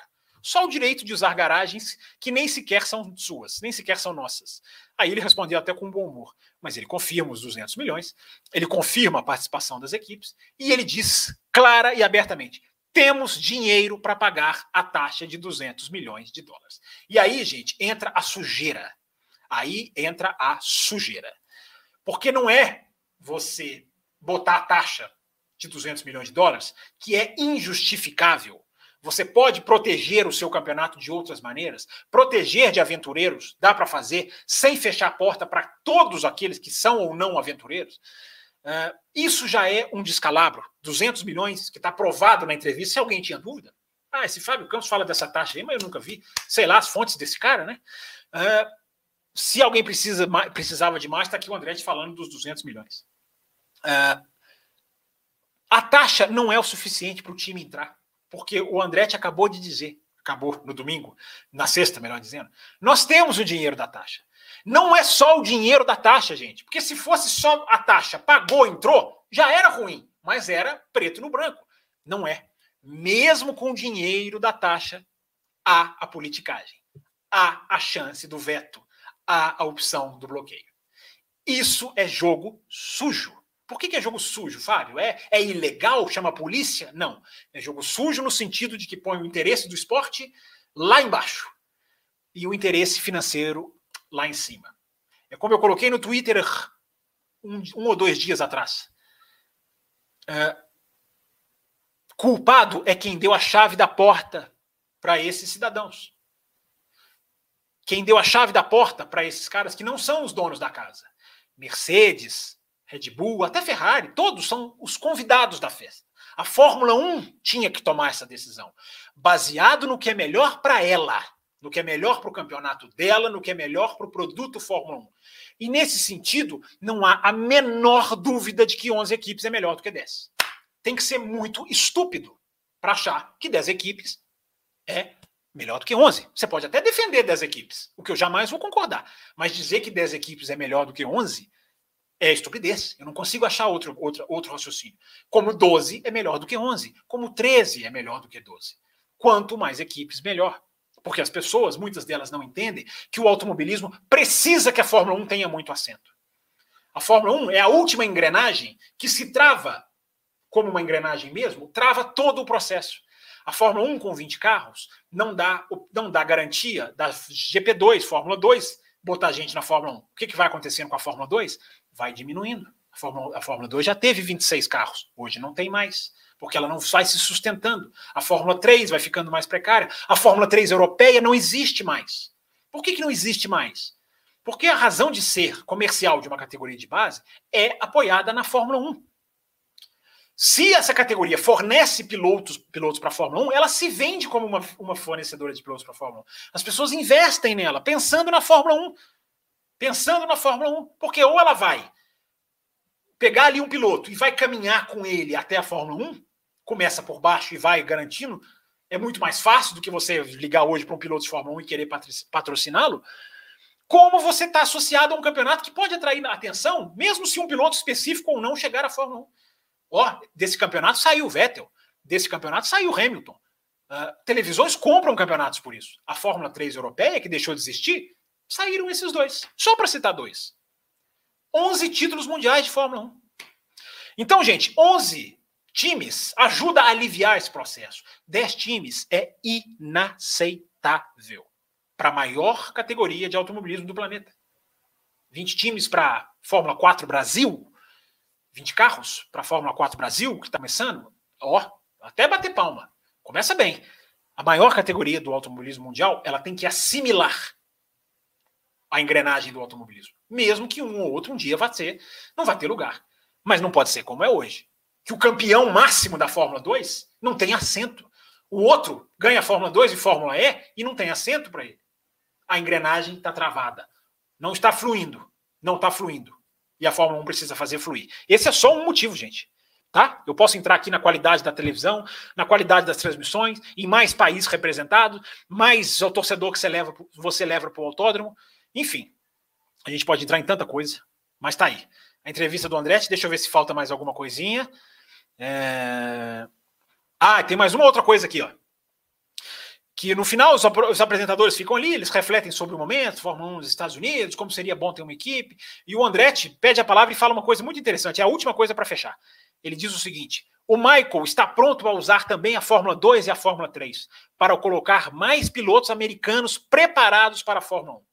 Gente, o cara não quer entrar só na Fórmula 1, não, cara. Ele, vai, ele quer botar piloto americano, ele quer fazer o piloto americano ir para a Fórmula 2 e para a Fórmula 3. Ele não quer ficar puxando da Indy e jogar direto. Ele quer ter essa escadinha. Ou seja, amigos, até Fórmula 2 e Fórmula 3 podem se beneficiar de um Andretti na Fórmula 1. Mas não, vamos apoiar o Toto Wolff, que precisa ser convencido na matéria que eu coloquei lá no meu Twitter, retuitei. Ele precisa ser convencido. Nós precisamos convencer o Toto Wolff. Né? Um cidadão que há 15 anos era de uma maior, era de uma absoluta insignificância no automobilismo mundial. Absoluta insignificância. Esse é o cara que não deixa Andretti entrar. Um dos. Não é o único culpado, mas é um dos. Parabéns, né, gente, a quem deu a chave da porta para os convidados da festa decidirem quem entra e quem não entra na casa. Então tá aí, gente, um pouquinho da, dessa questão do Andretti. Daqui a pouquinho eu vou colocar na tela aqui o comentário que o, uma, uma mensagem de um, de, um, de um cidadão inglês. Na hora de fechar o programa eu coloco para a gente mais arrebatar. Tiver na hora que estiver mais pertinho. Deixa eu adiantar com as mensagens aqui, porque eu já estou muito atrasado. É, deixa eu voltar onde eu estava aqui. Cara, achar onde eu estava é uma doideira. Eu já li aqui a do, do terreno perdido da Ferrari, do CE Brasil. Três décimos a Ferrari vai trazer para Barcelona. Me perdi aqui, cara. A gente mexe na tela aqui, a gente tem que voltar na pergunta. Ah, aqui, ó, foi do, da No Name do 20, 2026. Então tá aí, No Name, é 2024 que ele quer entrar, cara. Tomara que dê. É, você prometeu que ia falar do Montoya, vou contar do Montoya também. É, o a gente já está no finalzinho do programa, né, gente? Tô falando aqui no finalzinho, mas a gente já está chegando no finalzinho. O Adriano agradece aqui a resposta. Deixa eu ver se tem mais algum, mais algum aqui. O superchat aqui do Vitor Frutuoso. Fale do Montoya, já vou falar. Obrigado pelo superchat. É, o William Mello pergunta aqui se Red Bull e Mercedes vão gastar todo o dinheiro do desenvolvimento no Summer Break. Eu ouvi dizer que duas equipes estão quase no limite. Cara, eu acho muito difícil saber isso. Muito difícil de cravar isso. A gente vai cravar que uma equipe já gastou tudo. Gastar tudo em maio? e depois ficar olhando. É, não sei, cara, eu, eu contesto. Não estou dizendo que a formação não é verdade, mas acho meio, meio precipitado precisar. É, isso aqui que você está falando parece que são só 8 milhões de, de euros para desenvolvimento. Como assim, William? Cara, não sei. É, as equipes têm um limite de 140 milhões. Oito o quê? Oito que sobra? Tem que sobrar? Que já gastaram? É... Problema do Zero Pod, fala que é no name. Alguns sites, pois é, tá falando aqui o Bruno, alguns sites apontam Mercedes e Red Bull fora do teto orçamentário. A Ferrari ainda está longe. Cara, eu, eu acho essa informação difícil, mas quem conseguiu, parabéns, mérito. Não tô repito, não estou dizendo que não é verdade. Se, se, se alguém conseguiu cravar, ok. É, eu não cravo, não tenho essa informação. Quem tem, fez muito bem de, de divulgá-la. É, não tem como acompanhar os sites de algum site oficial. Cara, isso, é, isso eu acabei de falar aqui. Não sei se você já estava ouvindo, Bruno. É, podia ter, né, cara? Tempo real, o que, que gastou, né? Mas aí entra aquela questão dos segredos, não podemos revelar nosso. Eu acho uma, uma bobeira, eu acho que deveria ser transparente. É, Olá, Campos, você acha que. Poxa, a página. De novo a página atualiza sem eu mandar e eu perco onde eu tô. Ai, ai. Difícil, hein? Faço nada e o negócio perde totalmente. Eu tava aqui na. Na do Bruno Freitas, Meng, não é isso? Achei. É, é, Paulo Jesus fala aqui, é, o Matheus Pucci levantou a informação de que estariam próximos de estourar o teto. Enfim, se ele tem informação, ótimo. É, eu acho bem estranho as equipes estourarem o teto agora, mas enfim, com informação não se discute. É, boa noite, Campos. Você acha que com esse pacote de atualizações a Ferrari já irá decolar? Acho que a Ferrari já decolou, Luiz Cabral. Obrigado pela sua mensagem já que rumores dizem que a Red Bull pode estar próximo do teto orçamentário. Olha, cuidado com os rumores, gente, cuidado. Mas, enfim, vamos ver. Daqui a cinco meses a Red Bull não vai fazer, não, não tem mais dinheiro para avançar, cara. Eu consigo entender a lógica disso. Entendeu? Quando eu estou dizendo que eu estou questionando a informação, não estou dizendo que a informação é mentirosa, não. Estou questionando assim, o que que, o que está levando essas coisas a serem aventadas? Porque seria uma coisa, na minha opinião, totalmente. Um carro que você acabou de conhecer, você já vai gerar o desenvolvimento dele agora. Alguém está gastando mais do que o outro, mais rápido, eu não tenho a menor dúvida. Agora, já estão perto de estourar. Enfim, uh, vamos acompanhar. Né? Se estourar, estourou. Podemos fazer nada. O problema é delas. É... Carlos Eduardo, Fábio, acho uma pena o que está acontecendo com o Ricardo. Você acha que ele terá chance em alguma equipe de ponta ainda? É... Não, acho que equipe de ponta ele não terá mais, não, cara. Acho que a carreira dele é na McLaren, é levantar a McLaren e ir bem com ela até o final. Uma hora e 29, gente, vamos caminhando aqui para o final. Vou falar, vou contar o caso do Montoya rapidinho e vou, e vou botar aqui a, uma mensagem muito interessante, cara, que um, que um, que um anônimo, praticamente, mandou é, para um site, deixou num site inglês, lá no Race Fence, e eu até fiz questão de trazer ela para cá, para gente poder, para eu poder ler ela para vocês. Ela não é muito grande, não, mas ela é tão lúcida sobre a questão da, sobre a questão de uma nova equipe na Fórmula 1 que eu acho que vale a pena. Só que eu acho que eu fechei ela aqui, cara. Sempre apanhando. É... Deixa eu ler os superchats finais aqui. Fábio, acho uma pena. Não, acho uma pena que está acontecendo com o Ricardo, né? Já li aqui do, do Carlos Eduardo Ferreira. Obrigado por mais um superchat, Carlos. E, e, enfim, acho que superchat é isso aqui, né? Galera, valeu pelas perguntas. Vamos encerrar aqui então. Primeiro com o caso do Montoya. O Montoya foi para. O Montoya foi para o Montoya, ele é um cidadão de Miami, praticamente, né? Ele morou 15 anos em Miami, ele contou, ele conhece a cidade, conhece muita gente, enfim, estava em casa o Montoya. Estava lá com a esposa, foi para a cabine da Sky também, foi, o Andretti foi na sexta, o Montoya foi no sábado. Né? E essas, esses, essas conversas são muito interessantes. E o Montoya estava conversando sobre o filho dele, chama Sebastian, se eu não estou enganado, Sebastian Montoya. É, será que é inspirado no Vettel? Eu acho que não, né? É, e o Montoya estava contando que ele não se dá bem com o filho dele nessa questão da carreira, da, da, da, da do, do, de ajudar o filho dele. Né? Ele não se dá bem, o que não surpreende muita gente, né? Porque o Montoya sempre foi um piloto de personalidade muito, muito forte. E, e ele diz o seguinte: ele diz que ele trata o filho dele como ele para preparar o filho dele para chegar na forma mais ou menos ali no estilo de Jos Verstappen com Max Verstappen, né? Aquela preparação dura. Só que o filho dele não aceita isso. Então ele já brigou com o filho dele, ele chegou a romper com o filho dele, nesse sentido de, de é, é, auxiliar na carreira. Porque o filho dele não tolera as coisas que ele fala para ele. Eu não sei exatamente o que, que é, mas o então o superchat aqui do Henrique Batista, já já vou trazer, Henrique mas eles chegaram a brigar feios a ponto de se de não se não se darem ali nessa questão de Fórmula 1. E aí o Montoya, como que o Montoya meio que convenceu de novo a voltar a trabalhar com o filho dele? Ele virou para o filho dele e falou o seguinte, ele conta, né? Que ele virou para o filho dele e falou o seguinte, olha, você não quer as minhas instruções? Eu não vou dar. Se você quiser, eu vou dar e vou falar real para você. Vou falar aonde você está falando, disse ela até um palavrão. Onde você está fazendo besteira, vamos colocar assim, eu vou falar. E eu vou dar real para você, porque é assim que eu vou te preparar para a Fórmula 1. Se você não quiser que eu seja o seu instrutor, você vai arrumar outro. Você pode pagar esses instrutores profissionais para seguir na sua carreira. Mas, aí ele virou para o filho dele, ele conta né, que ele virou para o filho dele e falou assim: Você nunca vai ter um instrutor bom como eu. Você nunca vai ter um instrutor que chegou aonde eu cheguei. Eu sei o que você vai passar lá na frente. Eu sei o que é aquilo lá. Nenhum daqueles que estão lá comigo vão estavam lá comigo vão te ajudar. Então, você pensa muito bem se você quer um instrutor que te trate bem ou um instrutor que sabe exatamente o que vai acontecer. Dizem que ele convenceu o filho dele com essa frase. Dizem que o filho dele não tá bom. Que ele bateu no peito e falou assim: meu amigo, é, é, igual eu, você não vai achar, não. O superchat do Henrique Batista está aqui, ó. Segundo o vídeo do Matheus no Ressaca, foram destinados 8 milhões para atualização. Ah, tá, entendi. Destinados 8 milhões para atualizações do carro da Red Bull e Mercedes já estão perto desse valor. É, eu acho 8 milhões muito pouco, mas enfim, é a apuração que o Matheus fez. Legal, tá aí, informação.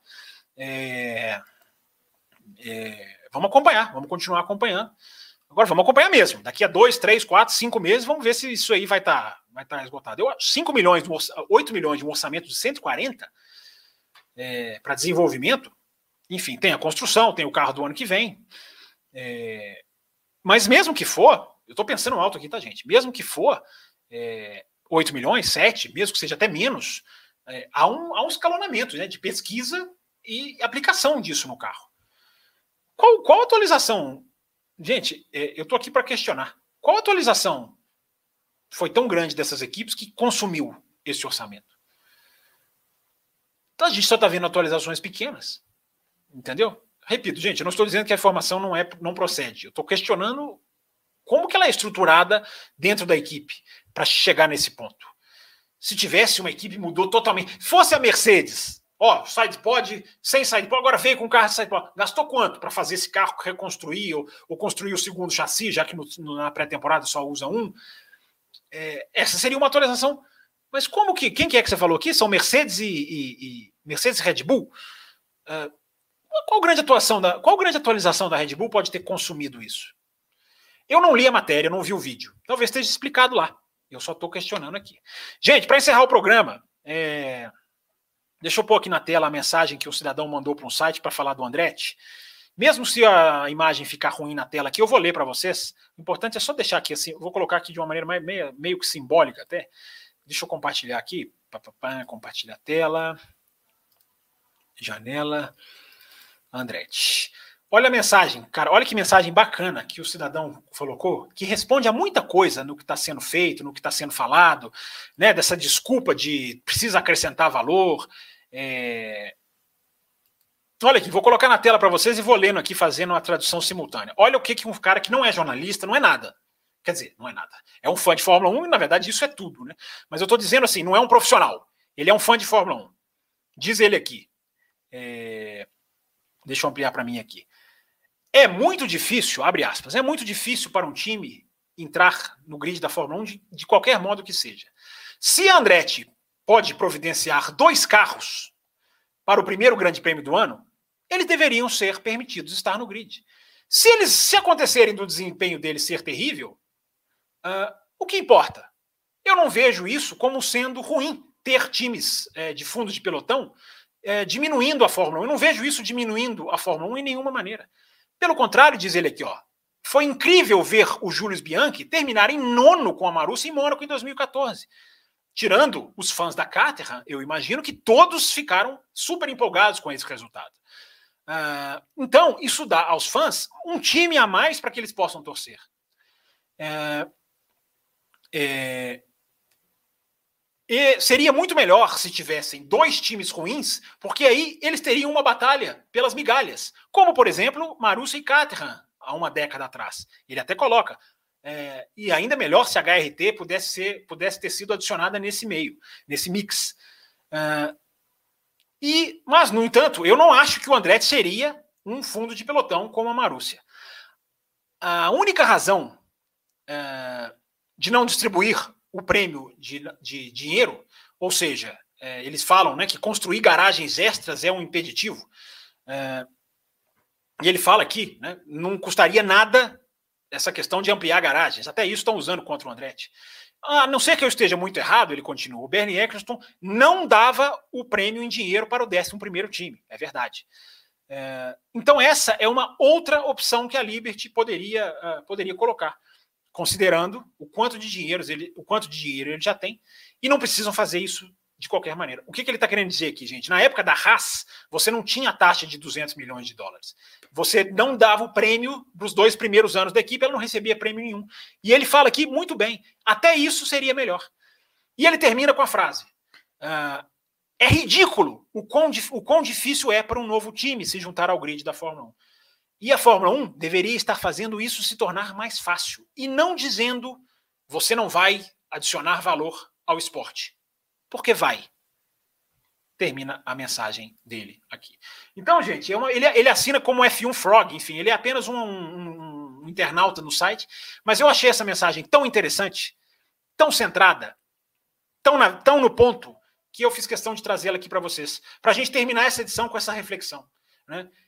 Andretti tem que agregar valor à Fórmula 1. Se ela entrar sendo os dois últimos carros do grid, ela não está agregando nenhum valor à Fórmula 1. O que, que é isso agora, cara? Tem que entrar com provando que não vai andar em último? Uh, existe uma regra na Fórmula 1, que eu já falei isso aqui no café. Existe uma regra na Fórmula 1 chamada regra dos 107%. Todo mundo conhece. A regra dos 107% ela garante o valor de uma equipe no grid ou não. Se está fora dos 107%, não larga. Se está dentro dos 107%, tem direito de largar. Mas não. Andretti, segundo Toto Wolff, precisa agregar valor à Fórmula 1. Ora só, uma equipe que está na Indy, vencedora da Indy, vencedora de 5,500 milhas de Indianápolis, uma equipe que está na Fórmula E e está bem, inclusive, pelas condições que tem na Fórmula E, uma equipe que está no INSA, é uma categoria americana, mas está lá também, uma equipe que está no, no Rally Extreme E, no Rally elétrico, e uma que eu nem me lembrava, e fui, esbarrei com a informação há pouco tempo, está também na V8 Supercars. Esteve, entrou, melhor dizendo, também na V8 Supercars, já entrou um tempo atrás na V8 Supercars. Essa equipe que o senhor Toto Wolff e seus seguidores acham que tem que provar valor. Não basta pagar a taxa de 200 milhões de dólares. Tem que provar que agrega ao grid. Como se um décimo primeiro time não agregasse automaticamente. Se fosse um desconhecido, alguns argumentos até se aplicariam. Não é um desconhecido. Chama-se Mário Andretti. Chama-se Michael Andretti. As pessoas que estão por trás dessa empreitada. Gente, muito obrigado. Deixem o like de vocês. Tem aqui aquela opção. Valeu demais, já está disponível. Eu falei aqui semana passada, valeu demais. Ela demorou uns dias para entrar, agora ela entrou. Se você está assistindo esse vídeo depois, você tem a opção valeu demais para você deixar o seu valor, a sua contribuição. Muito obrigado a quem mandou pergunta, quem participou com a gente. Batemos a meta de superchat assim, de longe. A meta era seis, a gente teve mais de mais nove ou mais até. Muito obrigado pelo apoio de vocês. Nós do Café ficamos muito felizes e agradecidos. Voltamos na segunda-feira para falar mais de Fórmula 1, para discutir mais, para debater, para tentar levar informação de alto nível, né? já na prévia para o Grande Prêmio da Espanha, que é o próximo que vai vir. Deixe o seu like, essa mensagem eu vou até deixar na tela aqui, encerrar com ela. Deixe o seu like, se você não pode é, fazer contribuição financeira, não quer, nem nos conhece ainda suficientemente para isso, mas deixe o seu like, cara. Da mesma maneira que você chegou aqui, muito provavelmente por um like, você ajuda outra pessoa. Quando você dá o like, o YouTube distribui o nosso vídeo mais para mais, gente, mais gentes e ajuda a gente a ter mais é, audiência. Seguindo as ordens dessa mensagem que está aqui na tela, eu vou eu estender mais um pouco. Eu vou encerrar porque ele mandou. Muito obrigado a todo mundo, valeu e até a próxima semana com Café com Velocidade, segunda-feira à noite. Estamos juntos aqui para discutir mais automobilismo. Grande abraço a todo mundo e até a próxima. Termina aqui Café com Velocidade, o mais tradicional podcast sobre corridas do Brasil. Café com Velocidade, a dose certa na análise do esporte a motor.